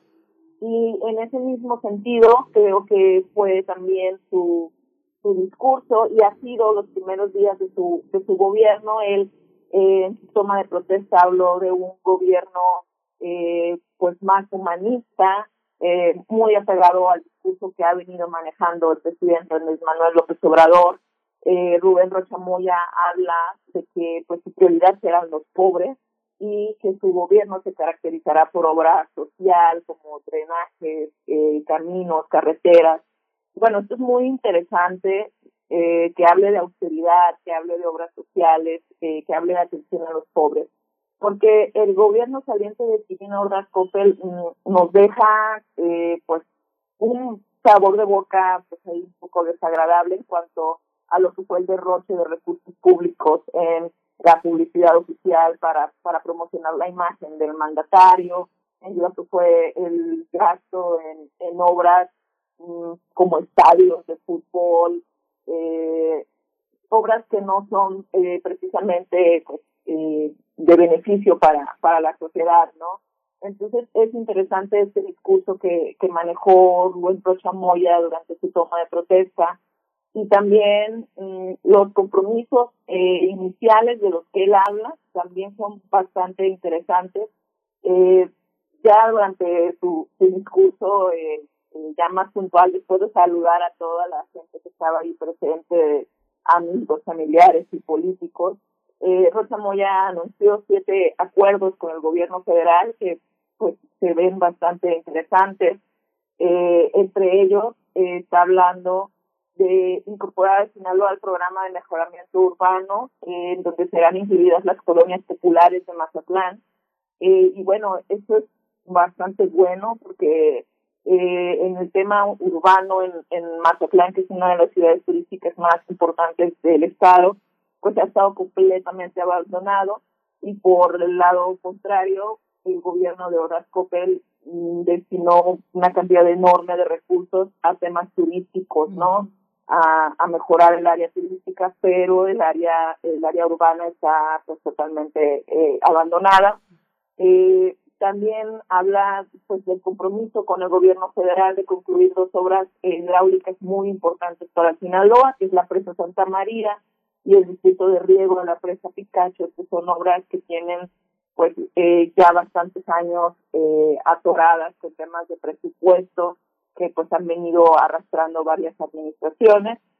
Eh, y bueno, anunció que enviará dos iniciativas para crear una unidad de atención para violencia de género en la Fiscalía General y otra para crear una universidad del policía y una unidad de investigación científica. Eh, bueno, pues su primer acto ya oficial como gobernador fue tener una reunión con 22 colectivos de personas eh, que buscan a familiares desaparecidos y con representantes de personas desplazadas por la violencia en Sinaloa. Y bueno, esto definitivamente es algo que se debe de reconocer, puesto que tanto el tema de los desaparecidos como de los desplazados son temas que han sido eh, pues históricamente silenciados por, por los gobiernos, por el gobierno de Sinaloa, eh, por lo menos las últimas dos administraciones no habían querido reconocer esta problemática como una problemática real y bueno, eh, creemos que se debe de reconocer que eh, el gobierno de Rocha Moya inicia su primer día de gobierno atendiendo y haciendo compromisos muy específicos con estos dos, eh, dos sectores. Eh, y bueno, ahora que estamos pues, esperando que esto se traduzca en hechos concretos, ¿no? Claro. Esta, esta visión también que fue un tema de campaña eh, para todos los pre, para todos los candidatos a la gobernatura fue el tema de la migración y de la relación con la con la frontera cómo cómo se vislumbra eh, en términos de seguridad de migración de, de gasto social este este tema que pues es uno de los temas fundamentales para el estado no sí claro eh, pues ha enfocado hasta el momento lo que conocemos de su de su, lo que será su agenda de gobierno, lo que será eh, pues el eje de, de su administración, eh, justo lo, lo ha enfocado mucho a, a la atención a estos sectores vulnerables. Eh, ha hablado también del tema de las mujeres, que tendrá una eh, eh, pues atención en todas las dependencias, está incluyendo en su gabinete a por ejemplo, cre crearon un área, una nueva Secretaría de la Mujer y se está llevando una activista eh, muy reconocida de muchos años eh, a favor de los derechos de la mujer con un gran trabajo eh, pues realizado desde, desde acá, desde la ciudadanía. Ahora eh, esta, la doctora Tere Guerra va a dirigir esta Secretaría de la Mujer y bueno, el tema de los feminicidios en Sinaloa ha, ha, ha está desbordado completamente, ha, ha colapsado este tema. Eh, hemos visto casos eh, terribles, casi casi mes tras mes. Eh, y bueno, creemos que es un, un buen eh, primer paso el hecho de que se nombre a esta nueva área y que se, que se pongan ahí a personajes claves, ¿no? Eh, en el tema de seguridad continúa, eh, el, secretario que ya estaba en funciones es un militar. Eh, bueno, definitivamente el tema de seguridad sigue siendo el gran reto en Sinaloa y ahí pues todavía nos hace falta eh, conocer exactamente cuál será la estrategia, pero bueno, el hecho de que se ratifique al general eh, Cristóbal Castañeda eh, habla de que la estrategia por el momento va a continuar eh, muy de la mano con el ejército, que es una, algo que ha venido sucediendo desde 2017 más o menos, después de que hubiera un ataque a, un convoy del ejército en el que murieron varios militares. Eh, a partir de ahí, pues Sinaloa eh, toma el control de las fuerzas policíacas, la Sedena, y se ha venido trabajando en coordinación desde entonces. Y bueno, eh, creemos que esa ruta va a continuar por el momento, así lo vemos. Este, pero bueno, eh, va, va iniciando y, y parece ser que hay buenas señales, ¿no? Por el momento. Miriam Ramírez, eh, en otros temas, en el ámbito industrial, sabemos que Sinaloa pues, es un estado fundamental en su producción agroalimentaria, pesquera, también ganadera. ¿Cómo se ve con, con el nuevo gobierno? Y, y, sabemos también que se le ha regresado recientemente la certificación al estado de Sinaloa para exportar camarón a los Estados Unidos. Cuéntanos un poco de ese ámbito donde Sinaloa pues, es muy importante para el país entero. Sí, claro, Sinaloa, al igual que el resto del país, está ahorita, eh, pues yo creo que apenas iniciando la, una crisis económica que se puede creer que pueda venir aún más fuerte por el tema de la pandemia. Eh, tuvimos eh, meses de cifras muy altas en cuanto a contagios, en cuanto a muertes, en cuanto a un sistema de salud eh, que estaba totalmente colapsado eh, que bueno, es una, una situación que se repitió en, la mayor parte del país, pero creemos que ese es un reto muy importante, el tema económico que le va a tocar a, a esta administración enfrentar. Sin duda se, va, se enfrenta a, una situación crítica. Hemos visto eh, muchos negocios pequeños y medianos empresas que han desaparecido y que siguen desapareciendo en este momento. Eh, y bueno, ahí sí también eh, hay empresarios en su gabinete, hay diálogo, eh, y, bueno, creemos que todavía también hay falta que conozcamos cuáles serán eh, las estrategias, ¿no? Y sí, el tema del camarón recientemente se acaba de, de recuperar y por lo que han dicho eh, los propios armadores, eh, fue un trabajo que se realizó muy de la mano con la CONAPESCA, eh, y bueno, hay este, cooperación con el gobierno federal y creemos que el hecho de que Rocha Moya sea un, político muy cercano al presidente, pues eh, también habla de un escenario político pues eh, tranquilo, ¿no? Y cordial eh, en estos en estos meses que, que vienen. Uh. Tema Miriam también, el tema de la prensa también hemos visto en esas tomas de posesión el destacado asunto de eh, el dinero en gastos de publicidad. Eh, los gobernadores que son justamente de Morena se alinean a la, a la idea del gobierno federal de limitar los gastos de comunicación. ¿Cómo, cómo es percibida por la, por los periodistas, por los dueños, no por los periodistas, no, por los dueños que, que, que viven de estas, eh, de estas ganancias que da el poder?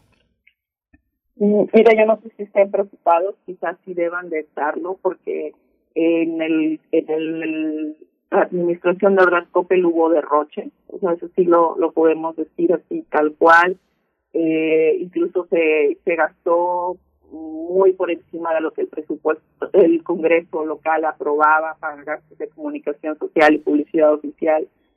Y eh, Rocha Moya ha dicho o sea, ha sido muy directo en decir que el gobierno será austero, que no va a gastar en su en la promoción de su imagen, eh, que no va a crear eh, marcas ni logos, porque fue muy muy conocido en Sinaloa que el gobierno de Rastoco creó una marca que incluso registró eh, llamada Puro Sinaloa. Esta marca pues la eh, puso en todo el estado y además la utilizó para para hacer promoción en medios nacionales e internacionales. Sin embargo, pues era una marca que estaba totalmente vinculada a su persona, que la utilizó desde la campaña eh, cuando fue candidato a gobernador. Entonces nunca fue una marca que realmente estuviera vinculada a Sinaloa, sino a la persona de Ordaz Coppel. Bueno, esto ha sido un reclamo muy duro eh, de parte pues, de la sociedad, de los, de los políticos, del propio Congreso. Eh, y bueno, creemos que hasta el momento, porque así lo ha dicho, pues Roche Moya no va a, a caer en estas mismas prácticas, ¿no? Que han sido prácticas que, que han tenido todos los gobiernos de todos los partidos eh, de forma histórica. Eh, esperemos que esto pues también sea una realidad, ¿no? Hasta el momento hay muchos compromisos, hay compromisos eh, pues que se ven positivos, que se ven eh, pues lo que muchos venimos demandando, ¿no? Desde hace tiempo, solamente pues ahora hay que esperar a que esto pues realmente sea así como se viene asegurando. Miriam Ramírez, ya acercándonos al cierre, eh, te pregunto acerca de la agenda con las víctimas que ya mencionabas. El mismo gobernador, pues, abre con eso, con ese tema, eh, su, su, discurso de toma de protesta. Esta reunión que se realizó con las rastreadoras y las personas desplazadas, eh, se generaron acuerdos. Se espera una agenda que sea pública para este acompañamiento, para este trabajo conjunto con las, pues, em, familiares de víctimas de desaparición y, personas desplazadas. ¿Cómo se ve ese, ese panorama? Sí, bueno, en, en esta reunión con, fueron dos reuniones separadas. La primera fue con 22 colectivos de personas que buscan a, a desaparecidos.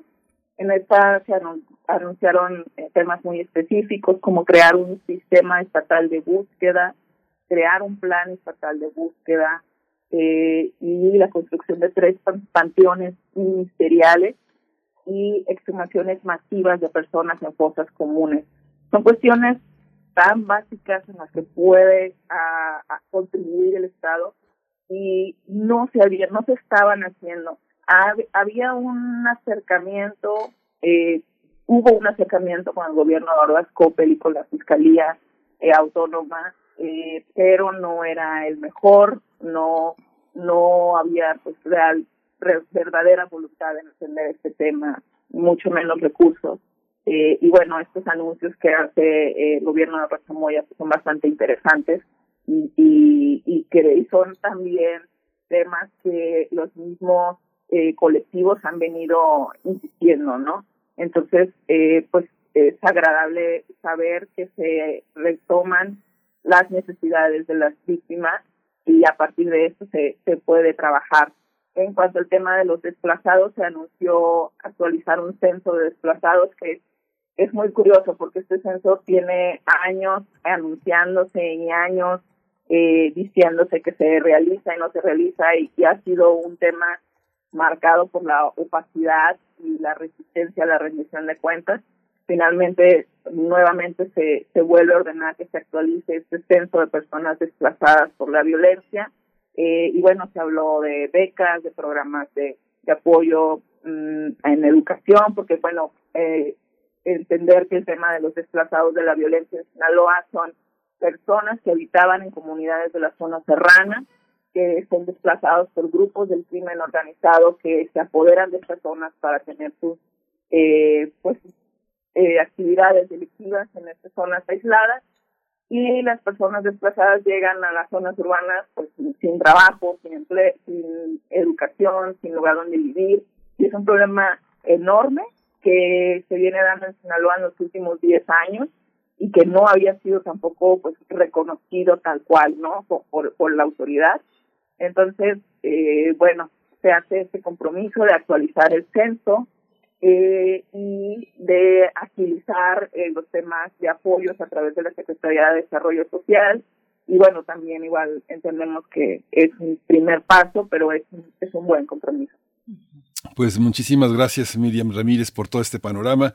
Miriam Ramírez, periodista sinaloense, coordinadora de proyectos en la organización civil Iniciativa Sinaloa. Pues vamos a dar seguimiento, vamos a continuar con esta, con esta visión de este gran estado en el que, en el que tienes la fortuna de vivir, Miriam Ramírez. Muchas gracias.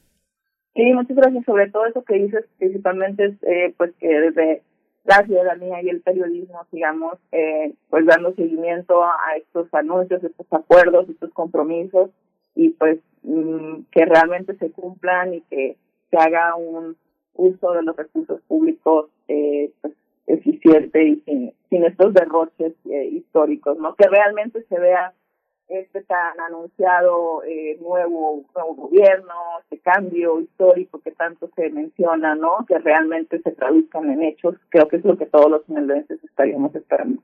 Gracias. Gracias, Miriam Ramírez. Por ahí vimos, bueno, como nota al margen, vimos a Ricardo Monreal de visita en Sinaloa. Subió un video donde asistió al clásico eh, de los tomateros contra los venados de Mazatlán. Pues bueno, muy, muy movido en todas estas eh, tomas de protesta, Ricardo Monreal. Te agradecemos, Miriam Ramírez. Hasta pronto.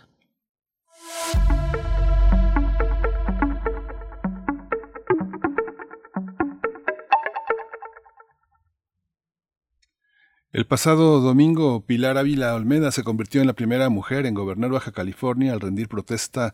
Eh, esta, esta mujer gobernante se comprometió a trabajar juntos y unidos sin polarización para conciliar diferencias y hacer un gobierno que multiplique. Eh, Ávila, que sustituye a Jaime Bonilla, también de Morena, destacó que no puede haber desarrollo económico sin bienestar, eh, así que invitó a voces eh, diversas y constructivas a sumarse a su proyecto. Para conversar sobre la llegada de Pilar Ávila Olmeda a la gobernatura de Baja California, nos acompaña Marco Vinicio Blanco, director del portal de noticias Poder MX TV en Mexicali, Baja California. Muchas gracias, Marco Vinicio. Qué gusto saludarte nuevamente en, en esta mañana. Gracias por aceptar este, este diálogo. Bienvenido. Miguel Ángel, Miguel Ángel, muy buenos días. Gracias igualmente por la oportunidad de compartir contigo esta información. Es eh, correcto. A partir del domingo, Marina del Pilar Ávila Almeida se convierte en la primera mujer eh, al frente del gobierno de Baja California y también se convierte históricamente en la primera persona más joven, en la persona más joven vaya de ocupar este cargo con 36 años de edad. Cabe mencionar que eh, si le quisiéramos agregar, aderezar un poquito más a este perfil tan interesante, pues eh, ella está embarazada, está esperando un bebé, así que pues la cosa se pone más buena, pero eh, como tú lo comentabas hace unos momentos, el llamado ha sido a todos los sectores sociales, económicos y actores del gobierno a trabajar juntos por mejorar las condiciones de vida de los baja californianos. Cabe recordar que Marina del Pilar está sustituyendo, está relevando al primer gobernador eh, morenista que hemos tenido aquí en Baja California, quien es Jaime Borilla Valdés, quien se caracterizó eh, a, lo largo de sus dos años de gestión por eh, la división, por una amplia división que generó en diferentes sectores de la sociedad, desde el tema político hasta el tema económico, pasando por el tema social. Un, fue un común denominador eh, que realmente marcó el, su paso efímero por la política de Baja California. El mm. ex senador le deja este cargo después de dos años a Marina del Pilar, quien ganó en las urnas por un contundente triunfo, eh, y bueno, ella ha entendido, en su mensaje se entiende, se eh, revela que ha entendido la prioridad de volver a convocar a los sectores sociales hacer una, una fuerza común, pues para tener los temas principales, Miguel Ángel, que Baja California necesita. ¿Cuáles son estos eh, temas? Bueno, prioritariamente el tema de la seguridad. Eh, un, una muestra de ello es que en, en lo que Marina del Pilar estaba tomando, rindiendo protesta como gobernadora a la fecha, ya se han registrado únicamente en Mexicali 14 homicidios, 14 asesinatos, eh, pues de los cuales no hay prácticamente avances y que han pues puesto en alerta a la sociedad de, la capital de Baja California en lo que es una nueva ola de violencia que pone en evidencia vaya la lucha intestina entre grupos de la delincuencia organizada. Eh, Marina también ha eh, adelantado que le dará prioridad especial al tema de las mujeres, garantizándoles una vida segura, con más oportunidades, eh, con eh, hacer un gobierno con perspectiva de género y respaldar a las mujeres en los temas de salud, educación y seguridad. Eh, bueno, otro eh, de los asuntos que han mencionado y que ha sido prioritario, seguramente a nivel nacional, no solamente en el plano local, es el tema de la salud, donde los, el abasto de medicamentos y el acceso a programas de salud preventiva, pues ha sido complicado en el contexto de la pandemia. Sin embargo, bueno, Marina del Pilar también ha adelantado en sus primeras actividades que esto será eh, pues importantísimo de sacar en sus primeros días adelante. Eh, la movilidad en, la zona, eh, en las zonas metropolitanas y en las zonas eh, valle urbanas de los municipios de Baja California es algo es un tema también sumamente complicado debido a la falta de infraestructura.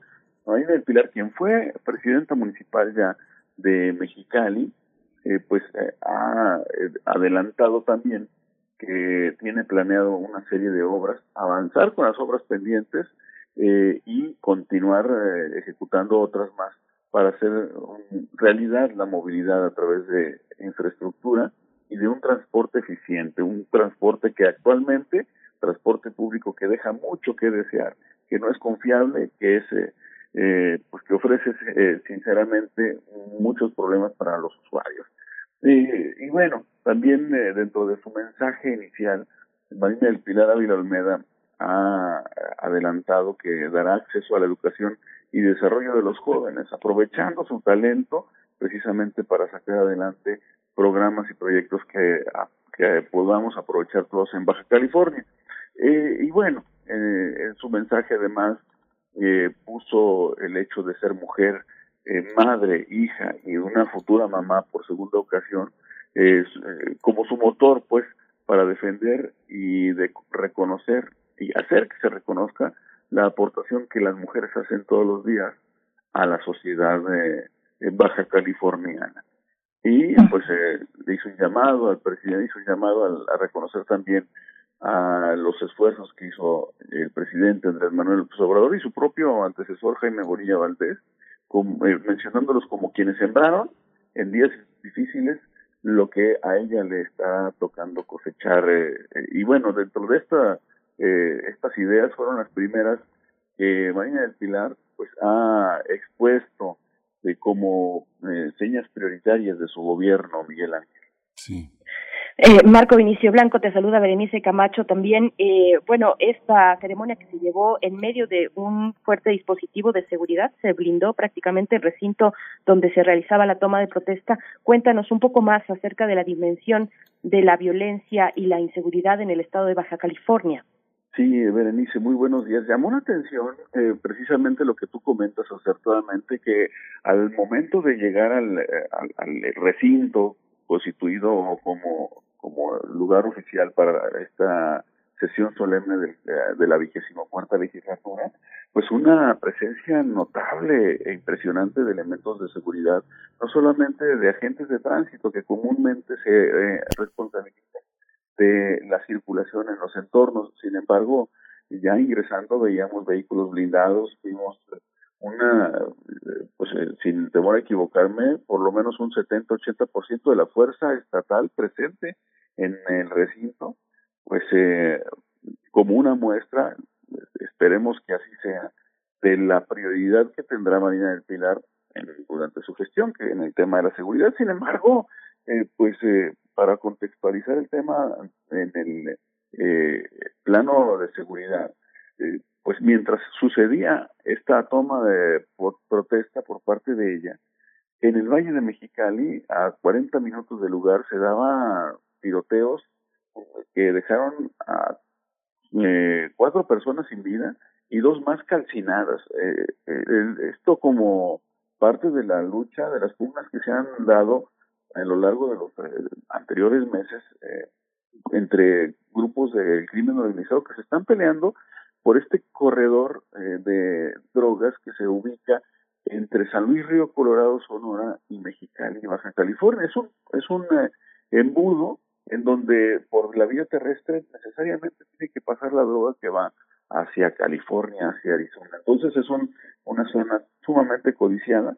Y bueno, hemos visto hace unos, unas semanas estuvo presente eh, aquí, precisamente en, Mexicali, el presidente Andrés Manuel López Obrador para dar eh, por inauguradas las instalaciones de la Guardia Nacional, eh, eh, a la cual institución, a la cual la Federación está apostando todo prácticamente en el tema de la seguridad, pero dejando fuera las eh, instituciones locales, como es la Policía Municipal, las Fiscalías Estatal, eh, dejándolas fuera con de los apoyos que comúnmente tenían eh, para el combate a la inseguridad. Eso se ha eh, visto reflejado sobre todo en, eh, en la reacción y en la investigación al momento de cometerse ilícitos como el robo, el robo con violencia, el robo de vehículo y el homicidio, que se han incrementado, este último en un 35% de un, de, un año a la fecha. Eh, son cifras dramáticas. Y bueno, el, en el discurso de María del Pilar se destacó que, eh, bueno, mientras era presidenta municipal de Mexicali, había podido reducir el índice delictivo a nivel local de una manera importante, principalmente en el tema de los robos, del robo domiciliario que afecta mucho aquí en Mexicali. Sin embargo, hay que mencionar y hay que reconocerlo, eh, esta disminución se da en el marco de la de la pandemia y de el eh, eh, pues eh, el confinamiento en el que estuvimos durante varios meses. Entonces, vaya, era lógico que este, este tipo de delitos se redujeran con las personas metidas en casa. Entonces, y, y sucedió lo que el mismo Consejo Ciudadano de Seguridad Pública del Estado advirtió. Cuando termine la pandemia, pues vamos a sufrir un incremento, un alza en delitos notablemente, porque la gente, primero, no salía de casa, eh, no se le podía robar, vaya, si no salía de casa, y además los delitos que se cometían no eran denunciados, porque la gente tenía miedo de ir al, a la agencia del Ministerio Público a presentar su denuncia, por el, por el exceso de tiempo que se pierde, y por otra parte, eh, por el riesgo de contagiarse, ¿no? Entonces, este es el contexto de seguridad en el que estamos actualmente, sí es un reto bastante importante, bastante eh, urgente para el gobierno local y esperemos que eh, las condiciones se den que Marina del Pilar, que ha demostrado ser eh, muy bien ubicada por el presidente López Obrador en este eh, gobierno, en esta administración, pues que se le atiendan sus peticiones y en ese contexto, pues que salgamos todos beneficiados. Pues Marco Vinicio, digo, ahora sí que nos has, nos has dado muchísimas claves, no solo para Baja California, sino para, para el país, entender muchas cosas que están pasando. Te agradecemos muchísimo tu tiempo, tu compromiso. Muchas gracias siempre por contestar con tanta, con tanta amabilidad y compromiso eh, a, a, Radio UNAM. Muchas gracias, Marco Vinicio Blanco, director del portal de noticias Poder MX en Mexicali. Muchas gracias. Estamos en contacto. Muchas gracias a ustedes, Berenice Miguel Ángel. Igualmente un gusto y saludos. Saludos al auditorio. Gracias. Hasta pronto. Gracias, Marco Vinicio Blanco. Nosotros vamos a hacer ya eh, la pausa de la hora. Nos vamos al corte, son las nueve con un minuto. Nos despedimos de la radio Nicolaita y volvemos después para la poesía necesaria para la mesa del día y para hablar de. Síguenos en redes sociales. Encuéntranos en Facebook como Primer Movimiento y en Twitter como arroba PMovimiento. Hagamos comunidad.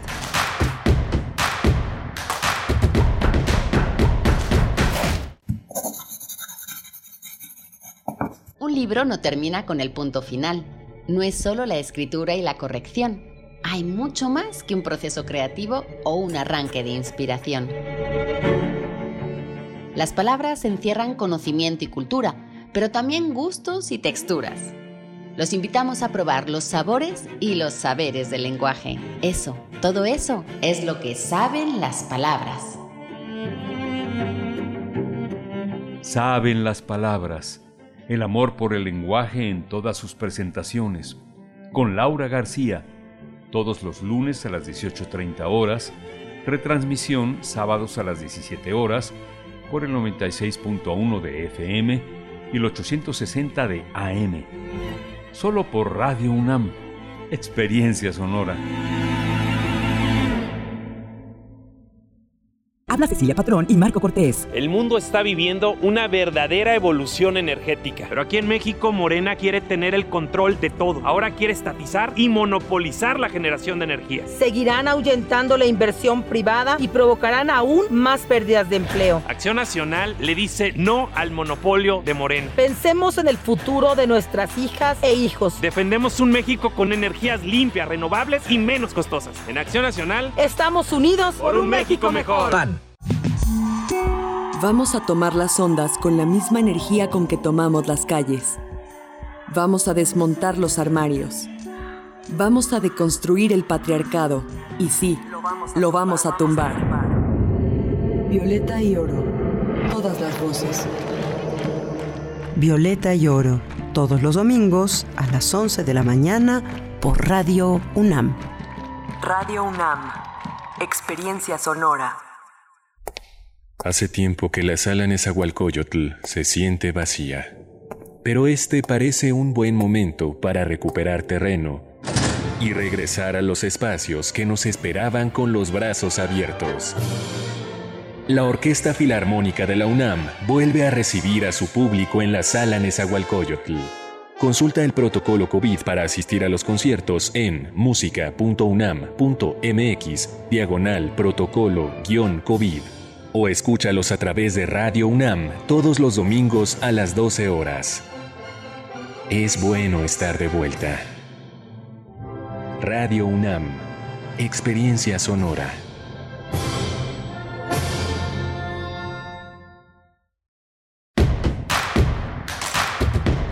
Encuentra la música de primer movimiento día a día en el Spotify de Radio UNAM y agréganos a tus favoritos.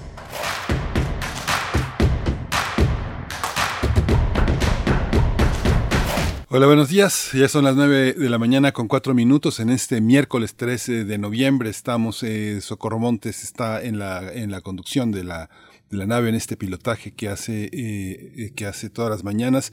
Y está Violeta Berber en la asistencia de producción. Frida Saldívar está también en la producción ejecutiva. Y mi compañera Berenice Camacho del otro lado del micrófono. Berenice, buenos días.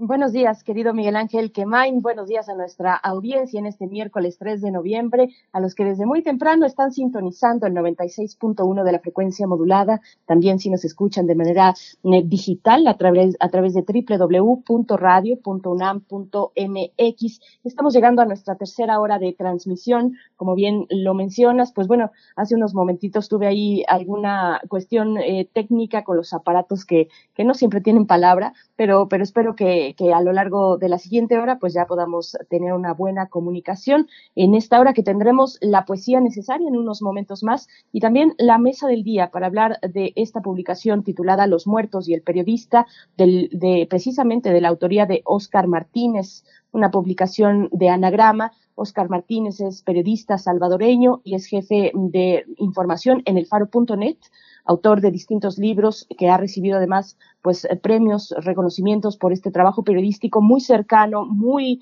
en el centro eh, de conflictos y de violencia en sobre todo en Centroamérica, pero que tiene una visión regional eh, que incluye a México, por supuesto, muy interesante desde la perspectiva periodística. Así es que bueno, estaremos en una charla que, que de verdad será me parece muy valiosa para nuestros escuchas, por supuesto, y en general para para el ejercicio del periodismo para nosotros en nuestra labor cotidiana, Miguel Ángel. Sí, es un, es un libro extraordinario. Oscar forma parte de todo un conjunto de periodistas en Alfaro, eh, que es un espacio periodístico verdaderamente importante en la región, en esta, en esto que llama el Triángulo Diamante, que es eh, Honduras y, Guatemala con El Salvador.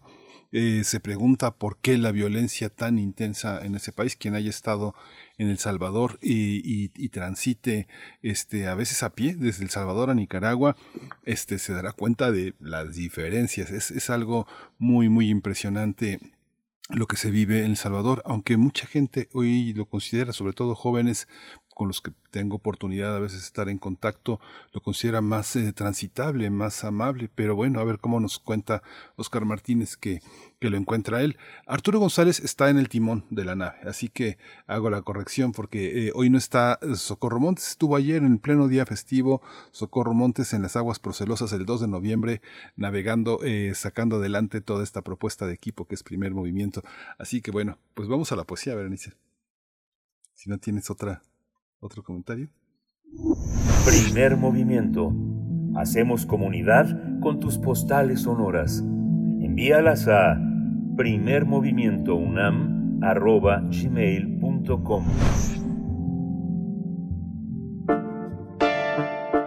Es hora de Poesía Necesaria. Por la mañana conversábamos acerca de los premios de la CANIEM eh, que otorgó eh, tres de ellos a publicaciones de la UNAM en este año, la, la CANIEM, la Cámara Nacional de la Industria Editorial eh, en México. Y bueno, Rodrigo Sánchez Flores es el autor de uno de estos libros galardonados titulado Ventana Cerrada y, y me encontré que eh, pues en la red está disponible otro de sus poemarios o algunos de ellos, en este caso el que se titula Tianguis, publicado en 2013 por Almadía, y de ahí se desprende el poema de hoy titulado Redención.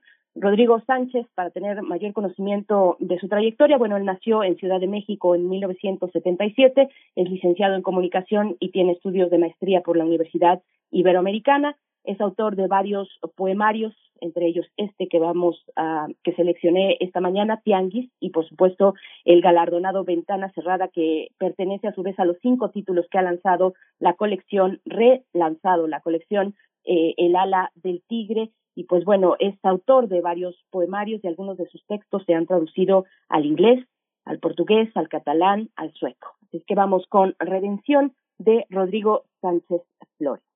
Redención. Documento mi muerte y la registro y deviene archivo tu propia muerte mía. Me revitaliza y ahora es tuya, la nutro y la protejo, la inscribo en lo que miras para que observes lo que vi. El revólver desliza la ficción y pulveriza mi testimonio y verifica la supresión del alma. La película me, difiere y configura mi cuerpo, lo que consigno enmarca, lo que me mata perpetúa. Cámara, que juzgues, que juzgas vivos y muertos, líbranos de todo mal, ojo que no se cierra, espero la resurrección y la vida del mundo futuro. Amén.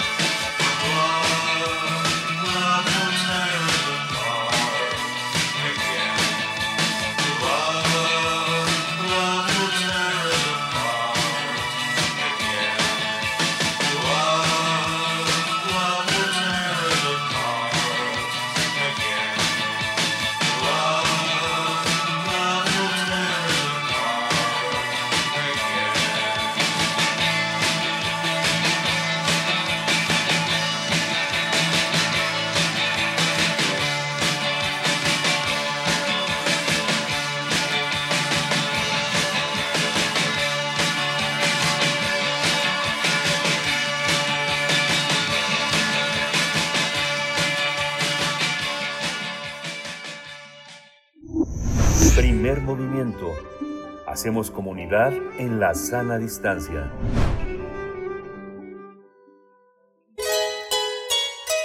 Adiós. Acabó como todo acaba. Rocío en la hierba. Calaveritas. Primer movimiento 2021. María Concepción Núñez eh, Romero eh, por la calaverita que nos envió. Dice así, la muerte llegó a mi lado, solo me vino a avisar, mis días estaban contados y yo no lo podía evitar. Según yo, todo iba bien, pero estaba equivocada, cometí errores también, mi tumba ya estaba acabada, perdí otra oportunidad, pero la muerte es exigente, le supliqué amabilidad y solo me peló el diente. Una segunda calaverita que compartimos esta mañana es de la autoría de Fabiola Cantú. Querida Fabiola, muchas gracias por enviarnos esta participación, tu composición que voy a leer y que se titula Último Movimiento. Tan gozoso que era a doña Berenice y don Quemain escuchar, producidos por un equipo excepcional. El trabajo que doña Frida y todo el equipo de Radio UNAM era totalmente genial logrando realizar, llevar al aire a primer movimiento, chulada de proyecto. Ese programa se llamaba Primer Movimiento. Pero todo era felicidad en la creciente comunidad. Éramos felices escuchando este programa que era un encanto. Poesía necesaria, biosfera en equilibrio, nota nacional, fonografía de bolsillo, nota internacional, mundos posibles, mesa del día y radioteatro. Pero solo bastó un momento para que esto se tornara funesto. Habráse visto antes semejante suceso, que la parca se llevase a todo un proyecto. Doña Muerte de forma egoísta se cargó a los mejores periodistas y como un gran dato, como un, como un gran rato quería pasar, a los mejores investigadores también se pasó a llevar. Don Lorenzo Meyer, don Pavel Granados, doña Clementina Equigua, don Alfredo Ávila, don Alberto Betancourt y don Federico Navarrete, la Catrina los nombraba mientras a cada uno se llevaba a su última morada. Y no crean que alguien se salvó, porque hasta don Benito Taibo jaló. De pasada, doña Juana Inés, doña Luisa la Guija y hasta el perro muchacho fueron llevados por la placa a Campo Santo. Una tabla de Guija vamos a necesitar, si no, ahora cómo hacemos comunidad Consuelo suficiente no es todos los podcasts haberme escuchado. Mejor me iré al panteón a pedirle a la santa, a la señora Catrina, que a mí también me sume a su colección.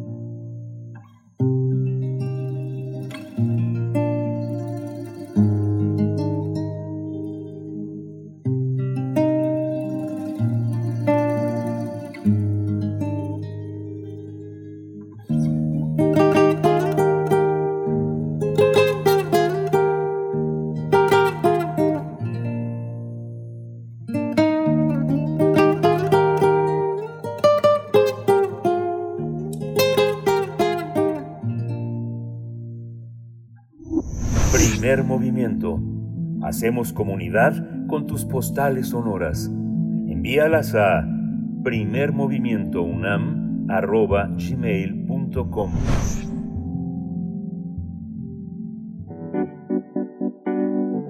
La mesa del día. Los muertos y el periodista de Oscar Martínez es un relato desde la perspectiva de un cronista que al mismo tiempo que documenta los hechos también experimenta e incide sobre la realidad.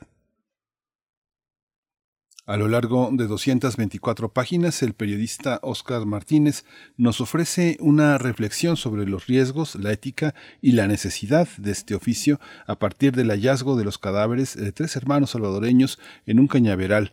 Se desarrolla la historia en un mundo donde abundan narcos, sicarios, policías corruptos, asesinos y políticos interesados en ocultar los crímenes.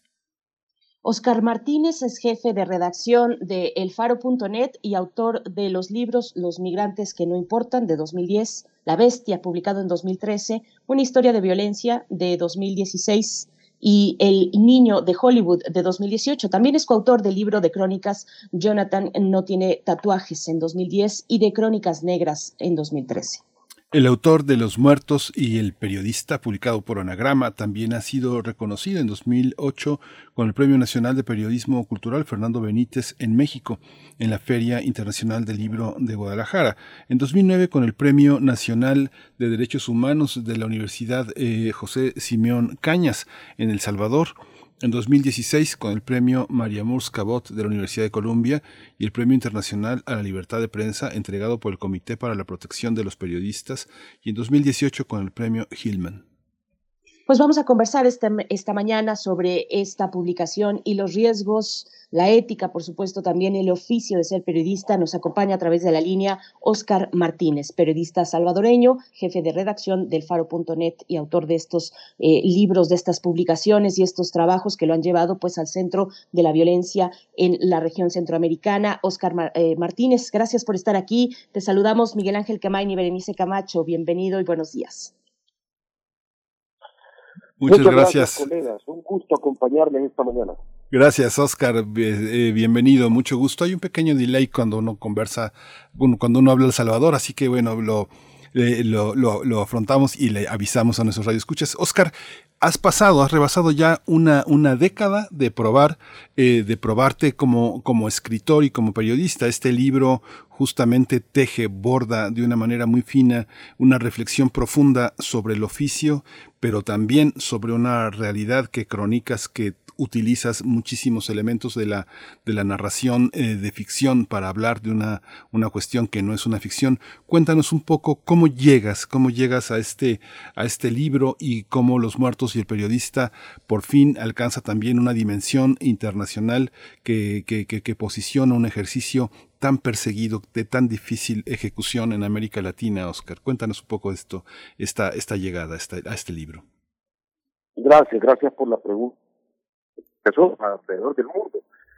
Aún no he concluido exactamente cómo eso fue parte del motor, pero definitivamente tuvo que haberlo sido.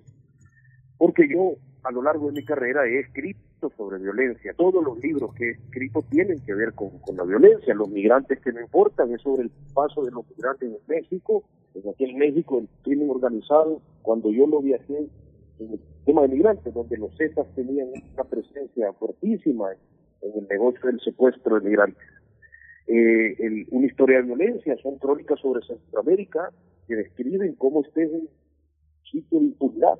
Y El Niño de Hollywood, que era mi más reciente libro, que era el perfil de un sicario de la Mara Salvatrucha 13, a quien durante seis años reconstruimos junto con mi hermano Juan, que es antropólogo.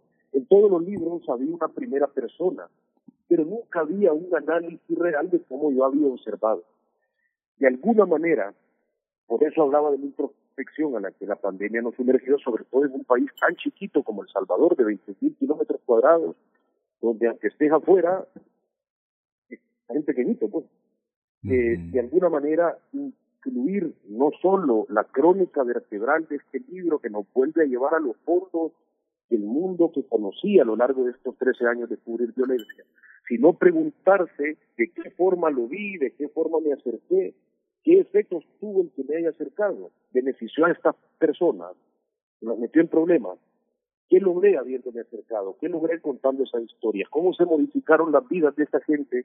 Por ejemplo, de una personaje que se llama Consuelo, después de que ella me haya relatado y yo haya logrado comprobar cómo asesinaron a su hijo, hincado y suplicando unos policías, eh, mientras ella fue testigo auditiva de todo esto.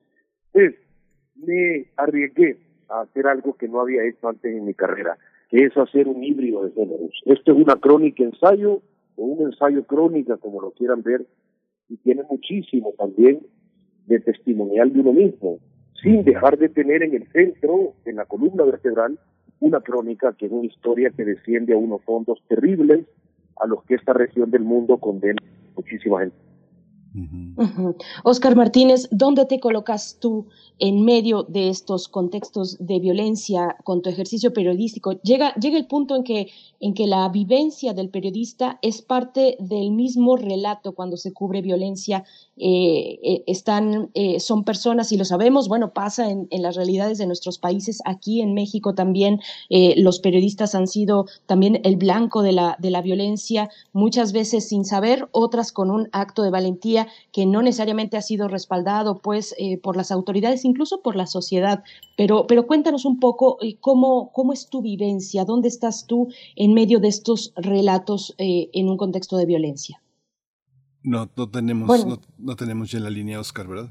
Perdimos la comunicación con Oscar Martínez, que bueno, eh, estamos con algunos eh, kilómetros, varios kilómetros de distancia y a veces las comunicaciones no son lo, mejor, así nos lo nos hemos pasado esta hora, pero, pero bueno, estamos dando tiempo también a que la producción de este programa eh, pueda enlazar una vez más.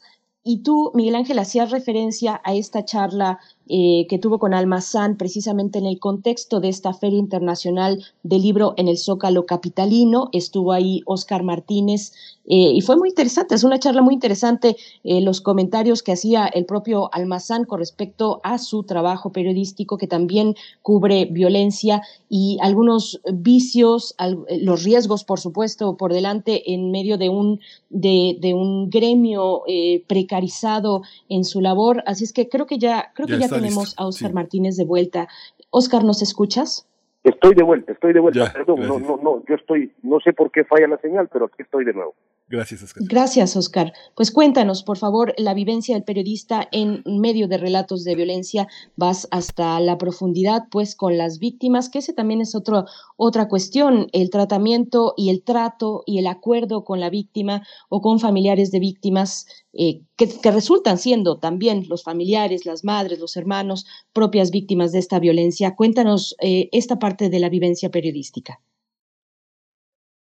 Yo, en algún sitio del libro, eh, con todo el respeto que yo le tengo al legado y a la vida de Gabriel, de Gabriel García Márquez, quien creó cuestiones como la Fundación Gabo, que nos ha juntado continentalmente a un montón de periodistas, que ahora somos amigos y colegas y hasta hermanos, nos decimos algunos, yo creo que aquella frase va a del mundo con todo respeto, pero mm, habrá dicho eso porque no lo ejercía tanto.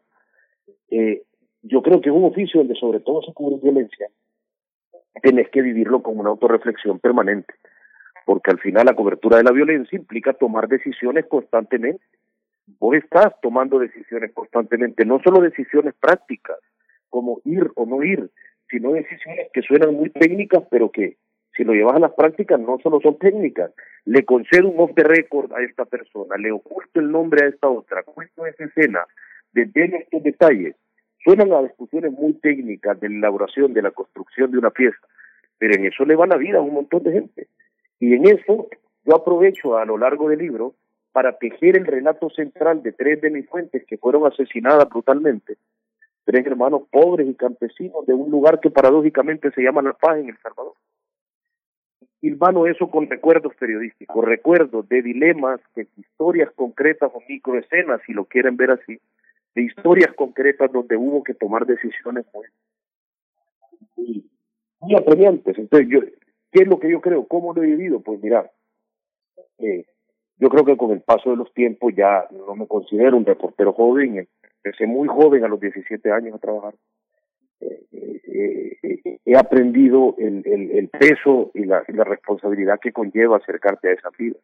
Y he intentado, aunque a veces he fallado, pero he intentado acercarme con respeto y el respeto periodístico se transforma en conocimiento de las cosas, por ejemplo, en haberte dedicado a intentar entender mejor los códigos del mundo al que te vas a aproximar para no entrar a ese mundo con un irrespeto absoluto.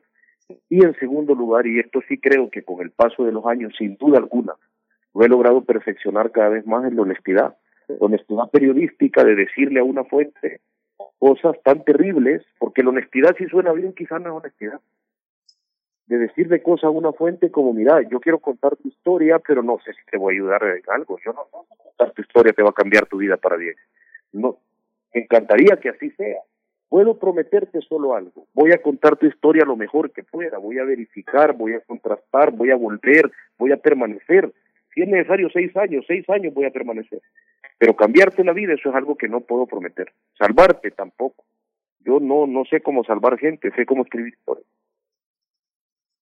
Claro. Algo que tú señalas eh, de manera permanente, Oscar, es la, y a lo largo de tus libros está este hecho de que eh, siempre estás presente en las acciones, siempre hay una hay una cercanía, aunque estés viendo por la televisión lo que estás viendo y estés con esa certeza de que sabes lo que está pasando. Dices que el periodismo como la gente que sufre la violencia en los barrios más bravos también se acostumbra, normaliza, nombra, pero a diferencia de esas gentes a quienes les va la vida en ello, el periodista muchas veces lo hace por pereza de investigar, por presión de publicar, por incomprensión del oficio. Tu trabajo y el trabajo en Alfaro, cómo se coloca frente a unos medios tan atávicos, tan conservadores, tan normalizados en El Salvador, tanto en la televisión como en la prensa escrita. ¿Cómo, cómo ha sido este abrirse brecha a lo largo de 13 años en un país con tanta, con tanta violencia?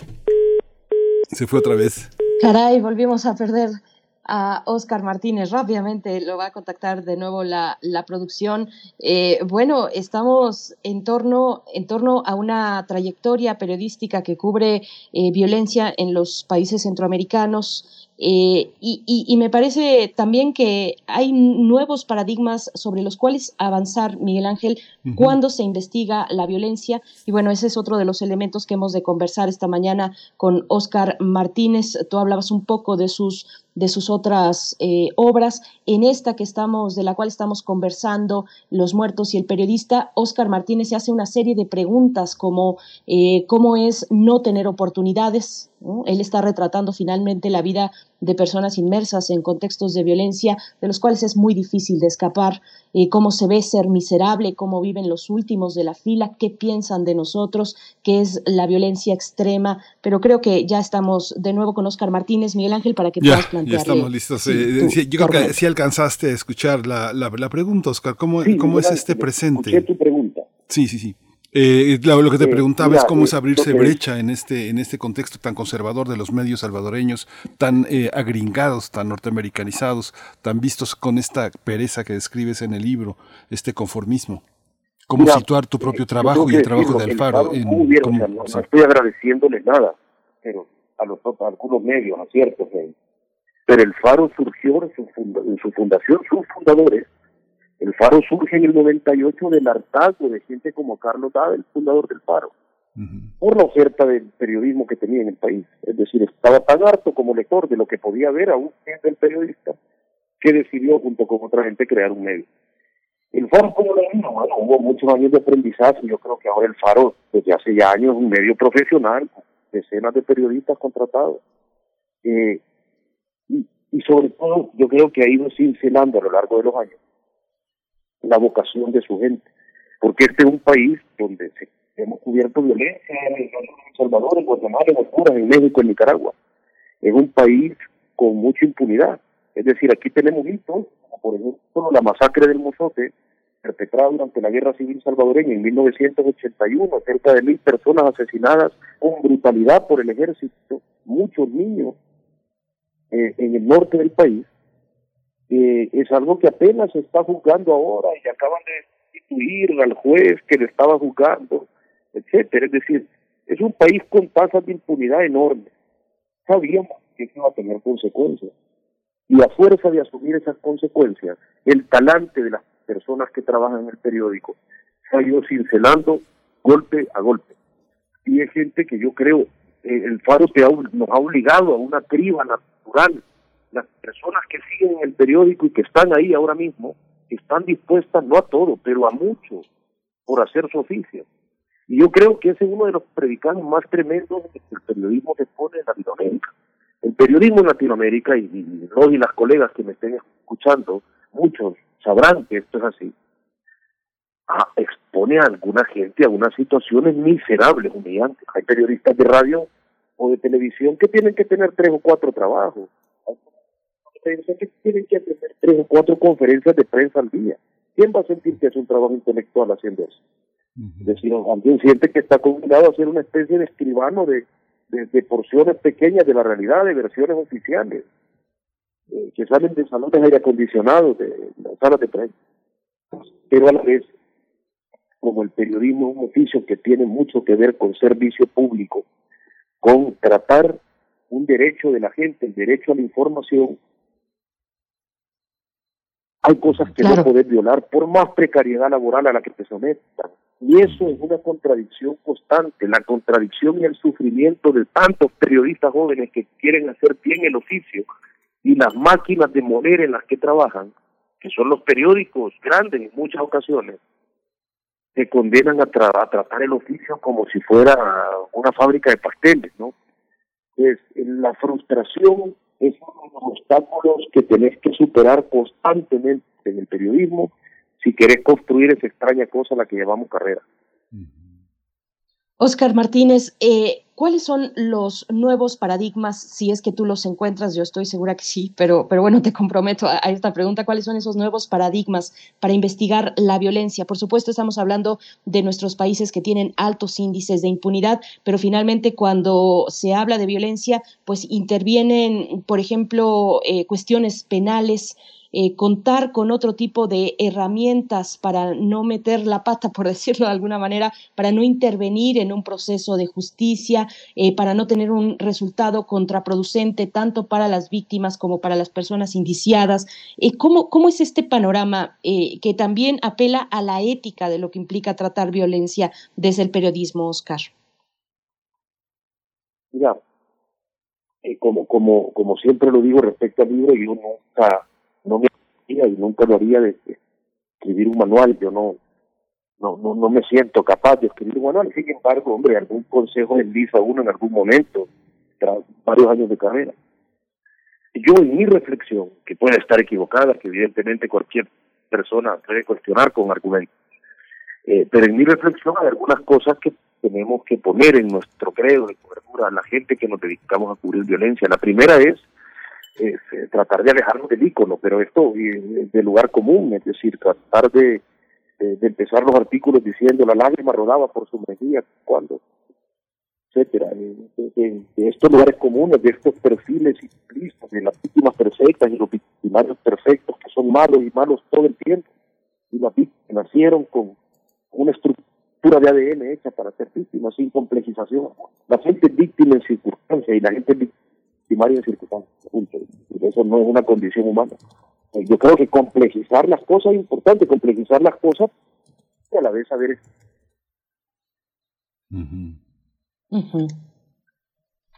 Sí, Juan Jesús Martínez es hacer que lo importante sea interesante.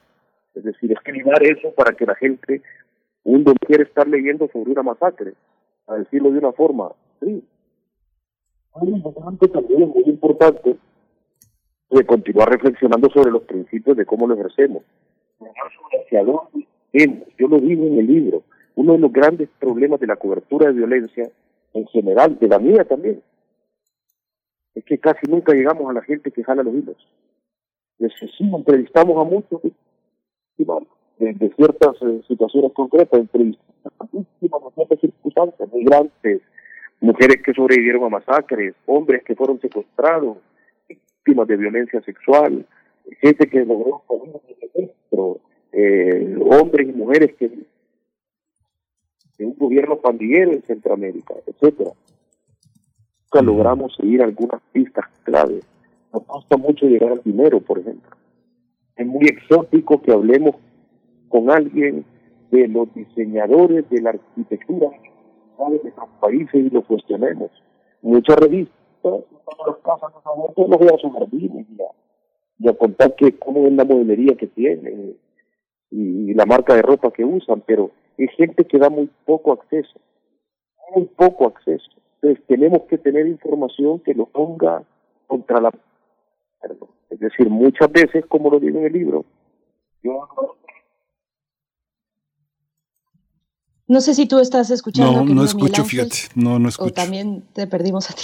Sí, no, no escucho. Bueno, Pues estamos, no, no le estamos escuchando pues con toda la claridad, eh, qué, mala fortuna, eh, porque, porque además ya nos estamos acercando al cierre de esta charla, vamos a permitir un tercer enlace con Oscar Martínez, este periodista eh, salvadoreño que, que, nos trae pues esta visión, los muertos y el periodista, y, pues bueno, hay todavía mucho que seguir conversando, ojalá que ya tengamos la oportunidad de, de hacer este cierre con, con Oscar. Sí, ya, ya, ya está enlazándolo la, la, producción. Es muy complejo el tema, el tema que trajo Oscar en el, en la feria del libro con, con el diálogo de Almazán. Fue complejo porque en El Salvador es, eh, es, es difícil. Ya listo, ya está listo, ya está listo otra vez. Oscar, Oscar, eh, eh, ¿quieres completar la respuesta que no, no, no alcanzamos a escuchar el final de tu respuesta a la pregunta que te hizo Berenice? Gracias, gracias, sí. Eh, decía eso, es decir, el, el, todos los sistemas de violencia sostenida como en México, la violencia perpetrada principalmente por el crimen organizado, eh, tienen contextos políticos, tienen trama financiera, claro que tienen trama financiera, tienen, tienen redes políticas y redes administrativas. esos sistemas se pueden comprender. Esas zonas de exclusión repercuten en bienestar para alguna gente y la exploración de que pasar por el icono. Sí, yo nunca voy a decirle a alguien que no entreviste narcos o que no hable con víctimas de secuestro. Hay que hacer eso. Pero también tenemos que apuntar a terminar relacionándolo con esa trama mayor. Tenemos que descubrir esa trama mayor. Tenemos que hacer que las historias sean lo más universales posible y completen las esquinas del cuadro. En alguna ocasión siento que a la hora de cubrir violencia nos quedamos mucho en una sola esquina del cuadro, la esquina de la gente que sufre. Javier Preto decía que en algún momento eso es porque es gente que no da más acceso a sus vidas. Eh, y puede ser, puede ser, puede ser que esa sea la razón. Fíjate que cuando tú empezaste, yo creo que tú empezaste a ser quien eres y a publicar como has publicado, justamente cuando apareció La vida loca de Cristian Poveda. A mí me sorprendió mucho el, el alcance documental del trabajo de Poveda y luego el final de su vida. Fue, fue así como una, un total espasmo de, de, pensar que alguien que había dado tanto, que había documentado tanto un proceso, de pronto eh, moría en manos de sus propios protagonistas. ¿Cómo es eh, después El Salvador, después de la vida loca, eh, esta, este intento de rehabilitar la Mara, la Mara en México y la Mara en Estados Unidos? Han pasado más de 10 años desde ese, desde esa aparición del documental, pero pues casi 20 desde que se inició todo ese trabajo. Oscar, ¿cómo, cómo lo observas hoy? La Poveda, a quien conocí muy bien, Poveda era un buen periodista, el producto de lo que hizo era excelente, y sí, Poveda era un documentalista franco-español al que asesinó la pandilla 18, después de que él hiciera un documental sobre la pandilla 18. Eh, ese material es uno de los materiales icónicos dentro de la explicación de qué son las pandillas. Se metió dentro de una clica, dentro de un grupo del barrio 18, y documentó la vida cotidiana de sus miembros, la muerte, la alegría, la solidaridad, las traiciones, etc. Nos explicó mucho Cristian, dejó un material muy importante. En el tema de pandillas, bueno, mira, se puede resumir de varias formas, se puede resumir de forma numérica. Las pandillas empiezan aquí cuando Estados Unidos deporta a cerca de 4.000 pandilleros que se habían, la Mara Salvatrucha no nació en Centroamérica, nació en California. Es una pandilla estadounidense, porque Estados Unidos siempre, cuando no encuentra soluciones a las cosas que tienen que ver con Latinoamérica, deporta, es como una cosa por naturaleza. Yo creo que en esa reunión de, de republicanos y demócratas, cuando discuten y no encuentran qué hacer, siempre llegan a la deportación como argumento. Y no le funciona. Eran 4.000 miembros cuando los deportaron al norte de Centroamérica a finales de los 80. Ahora son 64.000 solo en El Salvador, un país de 6.5 millones de habitantes. Estaba solo en un estado de Estados Unidos, en California, ahora están en 40. No sirve allá, no sirve aquí tampoco, pero igual siguen deportando. Porque de alguna manera hay ciertas políticas que son irreflexivas, que, están hechas como para nunca parar, eh, que yo creo que evalúan, no sé si las hacen por inercia, creen que tiene un costo político muy alto. Pero las pandillas siguen siendo una presencia tremenda acá, la lógica es la misma este es un país donde hay muy poca oportunidad para mucha gente. eh, esos guetos en Estados Unidos a los que se combina la comunidad indocumentada tienen la misma característica, muy poca oportunidad para mucha gente. Y no puede haber tanta gente que asuma y asimile la falta de sentido de vida. No puede ser. La vida está hecha para tener algún sentido, para encontrarle algún sentido. Y si la gente no le encuentra sentido a la vida de una forma, alguna gente va a buscársela de otra manera. Y la violencia, no guste o no, nota de un enorme sentido a la vida de las personas. La idea de que tenés un enemigo, la idea de que defendés a un grupo, la idea de que tenés una lucha que ganar, te dota de sentido la vida, no guste o no. Entonces, y sobre todo en la adolescencia y la niñez, muchos de estos niños no le encuentran sentido alguno a sus vidas, miserables, empobrecidas, en su linaje familiar como un linaje de gente cuyas vidas también carecían de sentido y de, y de garantías mínimas, y decidieron violencia. Es, no sé si es porque llevo tantos años viéndolo, pero es que a mí me parece tan natural que eso ocurra. Oscar Martínez, nos estamos acercando al cierre y te preguntaría, bueno, regresando al, al, trabajo periodístico, hablamos de periodistas muy expuestos, los que reportan los casos de violencia, eh, expuestos por la misma violencia, por autoridades coludidas con los grupos del crimen organizado y también por la precarización laboral misma. Eh, pero son periodistas que, aunque han, en muchos casos lamentables, han perdido la vida eh, en nuestros países, en nuestra región, perdido la vida por su profesión, no es que hayan sido arropados necesariamente, no vemos un grito de defensa por los periodistas en nuestros países que han pues caído de esta manera por, por, todas estas cuestiones. ¿A qué, ¿A qué se debe? ¿Cómo, cómo ves tú esa recepción eh, de la sociedad hacia los periodistas que nos están pues planteando todos estos panoramas que están ahí, eh, que están ahí en nuestra vivencia cotidiana. En, en México, por ejemplo, los mayores tirajes que tienen, eh, que tienen los diarios son, por ejemplo, el de la prensa. La prensa que expone gráficamente la violencia o si se trata de entretenimiento, eh, los mayores tirajes están en revistas como TV Notas, ¿no? Donde se promueve el morbo, eh, la imagen de mujeres hipersexualizadas, a veces también hombres. ¿Cómo ves esta relación entre el periodismo que se arriesga eh, y también la, la respuesta de la sociedad? Mira, a mí la respuesta de la sociedad, y esto lo vano con un abrazo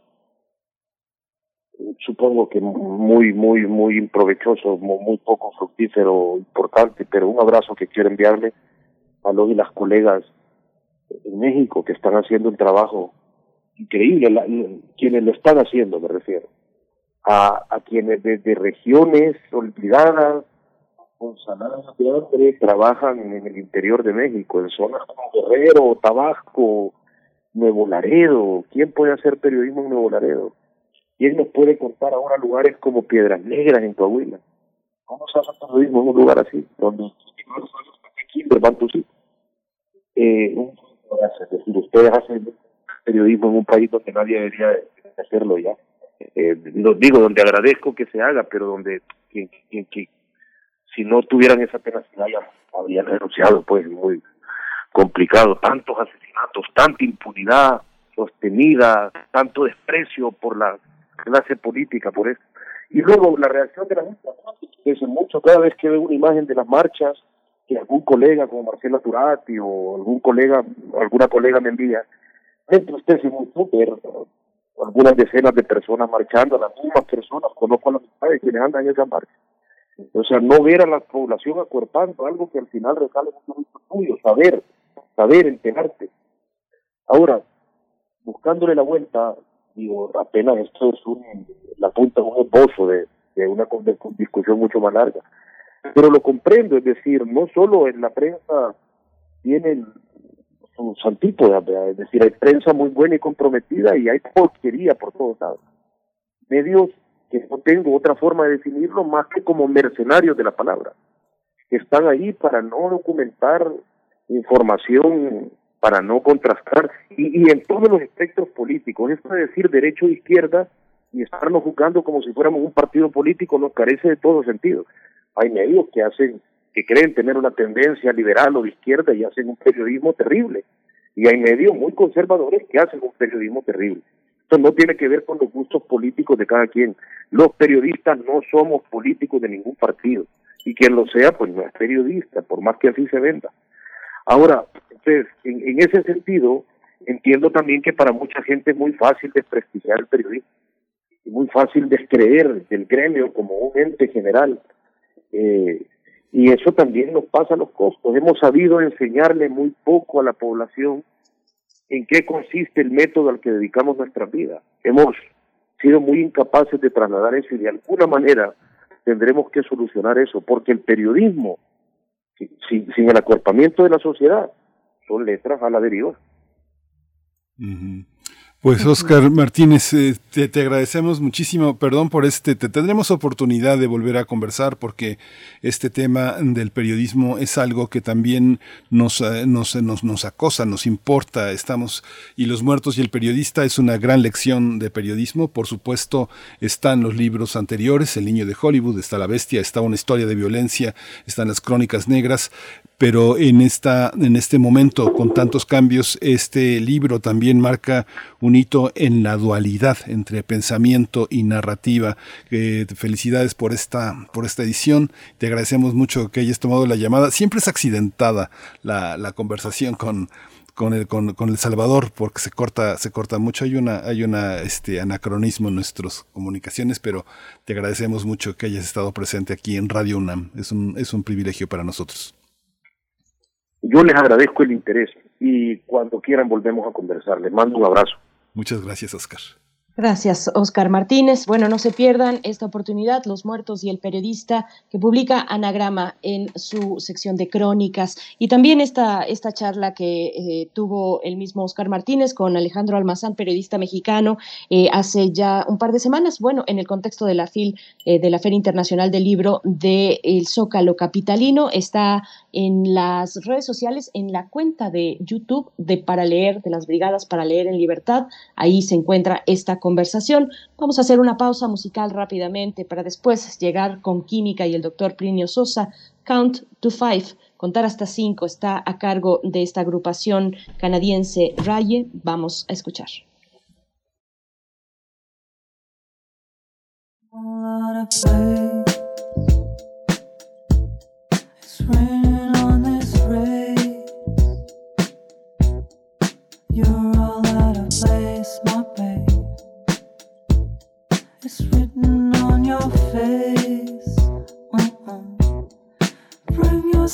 To me.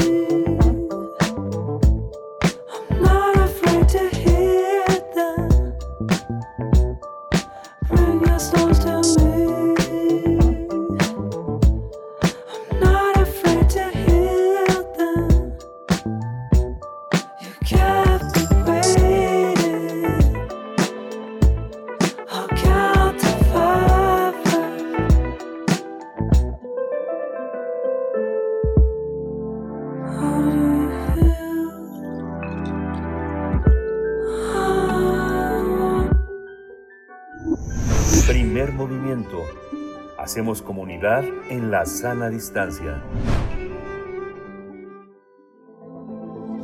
El crisol de la química.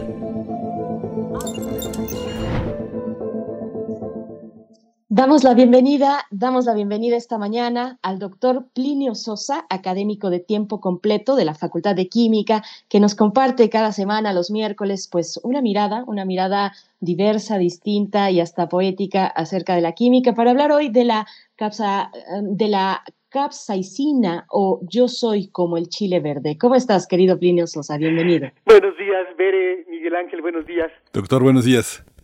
Sí, la cocina mexicana, además de sumamente sabrosa, es muy variada y diversa. La cochinita pibil yucateca, los miles de moles oaxaqueños, las picaditas jarochas, el cabrito regiomontano, la carne norteña, los mariscos costeños y muchos, muchos, etcétera. Pero todas esas manifestaciones culinarias, a pesar de sus bellas diferencias, tienen algo en común, el picante. En México se tiene una enorme variedad de chiles, chipotle, guajillo, habanero, jalapeño, pasilla, piquín, poblano, serrano, tabasco, etcétera. Todas las innumerables formas, tamaños, colores y sabores de estos chiles que le dan sabor a nuestras comidas corresponden en realidad a una misma especie, Capsicum annuum, la planta. Los chiles, es decir, las distintas variedades de Capsicum anum, fueron domesticados en la región que va desde Mesoamérica, o sea, sur de Puebla, norte de Oaxaca, sureste de Veracruz, todo Centroamérica, hasta llegar inclusive al Perú. Eh, la capsaicina es la sustancia que hace que piquen los chiles. La capsaicina es un polvo cristalino blanco prácticamente insoluble en agua y por supuesto muy picante. Además de la capsaicina, se han encontrado otras sustancias muy parecidas que también son sumamente picantes. Se les denomina genéricamente capsaicinoides. La capsaicina produce una peculiar sensación de ardor en la boca, los labios y la garganta. Actúa directamente sobre los receptores de dolor que, por cierto, también son responsables de la sensación de calor. Una vez que han sido activados, estos receptores envían al cerebro, al cerebro el mensaje de que se está consumiendo algo caliente, y las sensaciones de calor. El cerebro responde a esa sensación de calor elevando el pulso cardíaco, incrementando la sudoración y liberando endorfinas. Si la cantidad de capsaicina ingerida es grande, es decir, cuando se enchila uno, puede presentarse lagrimeo, flujo nasal y una mayor sudoración. Sin embargo, además de estos síntomas no muy agradables, también se presenta una sensación de placer. A mucha gente le gusta enchilarse. ¿sí? Esto es debido precisamente a la liberación de endorfinas. ¿sí? El hecho de que se perciba a través de los receptores del dolor explica por qué cada vez es necesaria una mayor cantidad para lograr el mismo efecto en los comensales. Se acostumbra uno a ese dolor. Las capsaicinas se encuentran sobre todo en las venas y en las semillas del chile. Como no se distribuyen uniformemente, unas partes del chile pueden ser más picantes que otras. Por lo general, las, capsaicinas se concentran cerca del rabo del chile. A la mayoría de los mamíferos, esta sensación de calor y dolor les parece desagradable. Sin embargo, los pájaros no tienen la misma sensibilidad a la capsaicina y por lo tanto sí se comen los chiles. Esto sirve para que las aves distribuyan las semillas, ya que estas, las semillas, pasan a través de sus tractos digestivos sin ser dañadas. Por lo tanto, la selección natural pudo haber provocado un aumento de la producción de la capsaicina para proteger a la planta de ser comida por animales que no la ayudan a dispersarse. En 1912, el farmacéutico norteamericano Wilbur Scoville desarrolló una escala para medir el grado de picor. Se trata de diluir el extracto de chile en agua azucarada tantas veces como sea necesario para que el picante ya no pueda ser detectado por un comité de catadores. El grado de disolución del extracto da su medida en la escala. Por ejemplo, el chile habanero hay que diluirlo 300 mil veces para que la capsaicina sea indetectable. El grado de picor entonces es precisamente 300 mil. El del chile serrano es de alrededor de 20 mil y el de jalapeño de unos 3 mil o 4 mil. ¿sí? La capsaicina sola tiene un picor de 16 millones. Y el pimiento morrón, que no contiene capsaicina, tiene cero en la escala de Scoville. Dada su naturaleza subjetiva, este método es muy impreciso. Sin embargo, se sigue usando como un referente rápido. En la actualidad, la cantidad exacta de capsaicina se puede determinar con toda precisión con las técnicas analíticas modernas, por ejemplo, con la cromatografía líquida de alta presión. ¿sí? Eh, dado que la capsaicina es una sustancia no polar, no sirve tomar agua para tratar de, de desenchilarse. Es preferible tomar leche, que contiene muchas grasas, y aguantarse. Una reflexión final. Condimenta, sazona, aumenta y enriquece. Todo con un poquito de picante sabe mejor. El chile, no cabe duda, picante pero sabroso. Una máxima de nuestro país, querido Plinio Sosa. Todo sabe mejor con un poquito de chile. Gracias por esta participación, gracias por abrirnos estos panoramas, además deliciosos, y, y nos encontramos contigo la próxima semana. Doctor Plinio Sosa, hasta pronto. Nos encontramos de hoy en ocho, Bere y Miguel Ángel. Gracias, doctor Sosa. Bueno, China y la India tienen especias que son sumamente picantes y que también eh, eh, sintonizan con estas eh, células receptoras del dolor que son muy impresionantes. Uno ve cosas que no pican estrictamente como un habanero o como un chipotle, pero, pero que, o como un chile piquín, pero que son verdaderamente para correr, ¿no? Para pedir auxilio, bomberos, ¿no?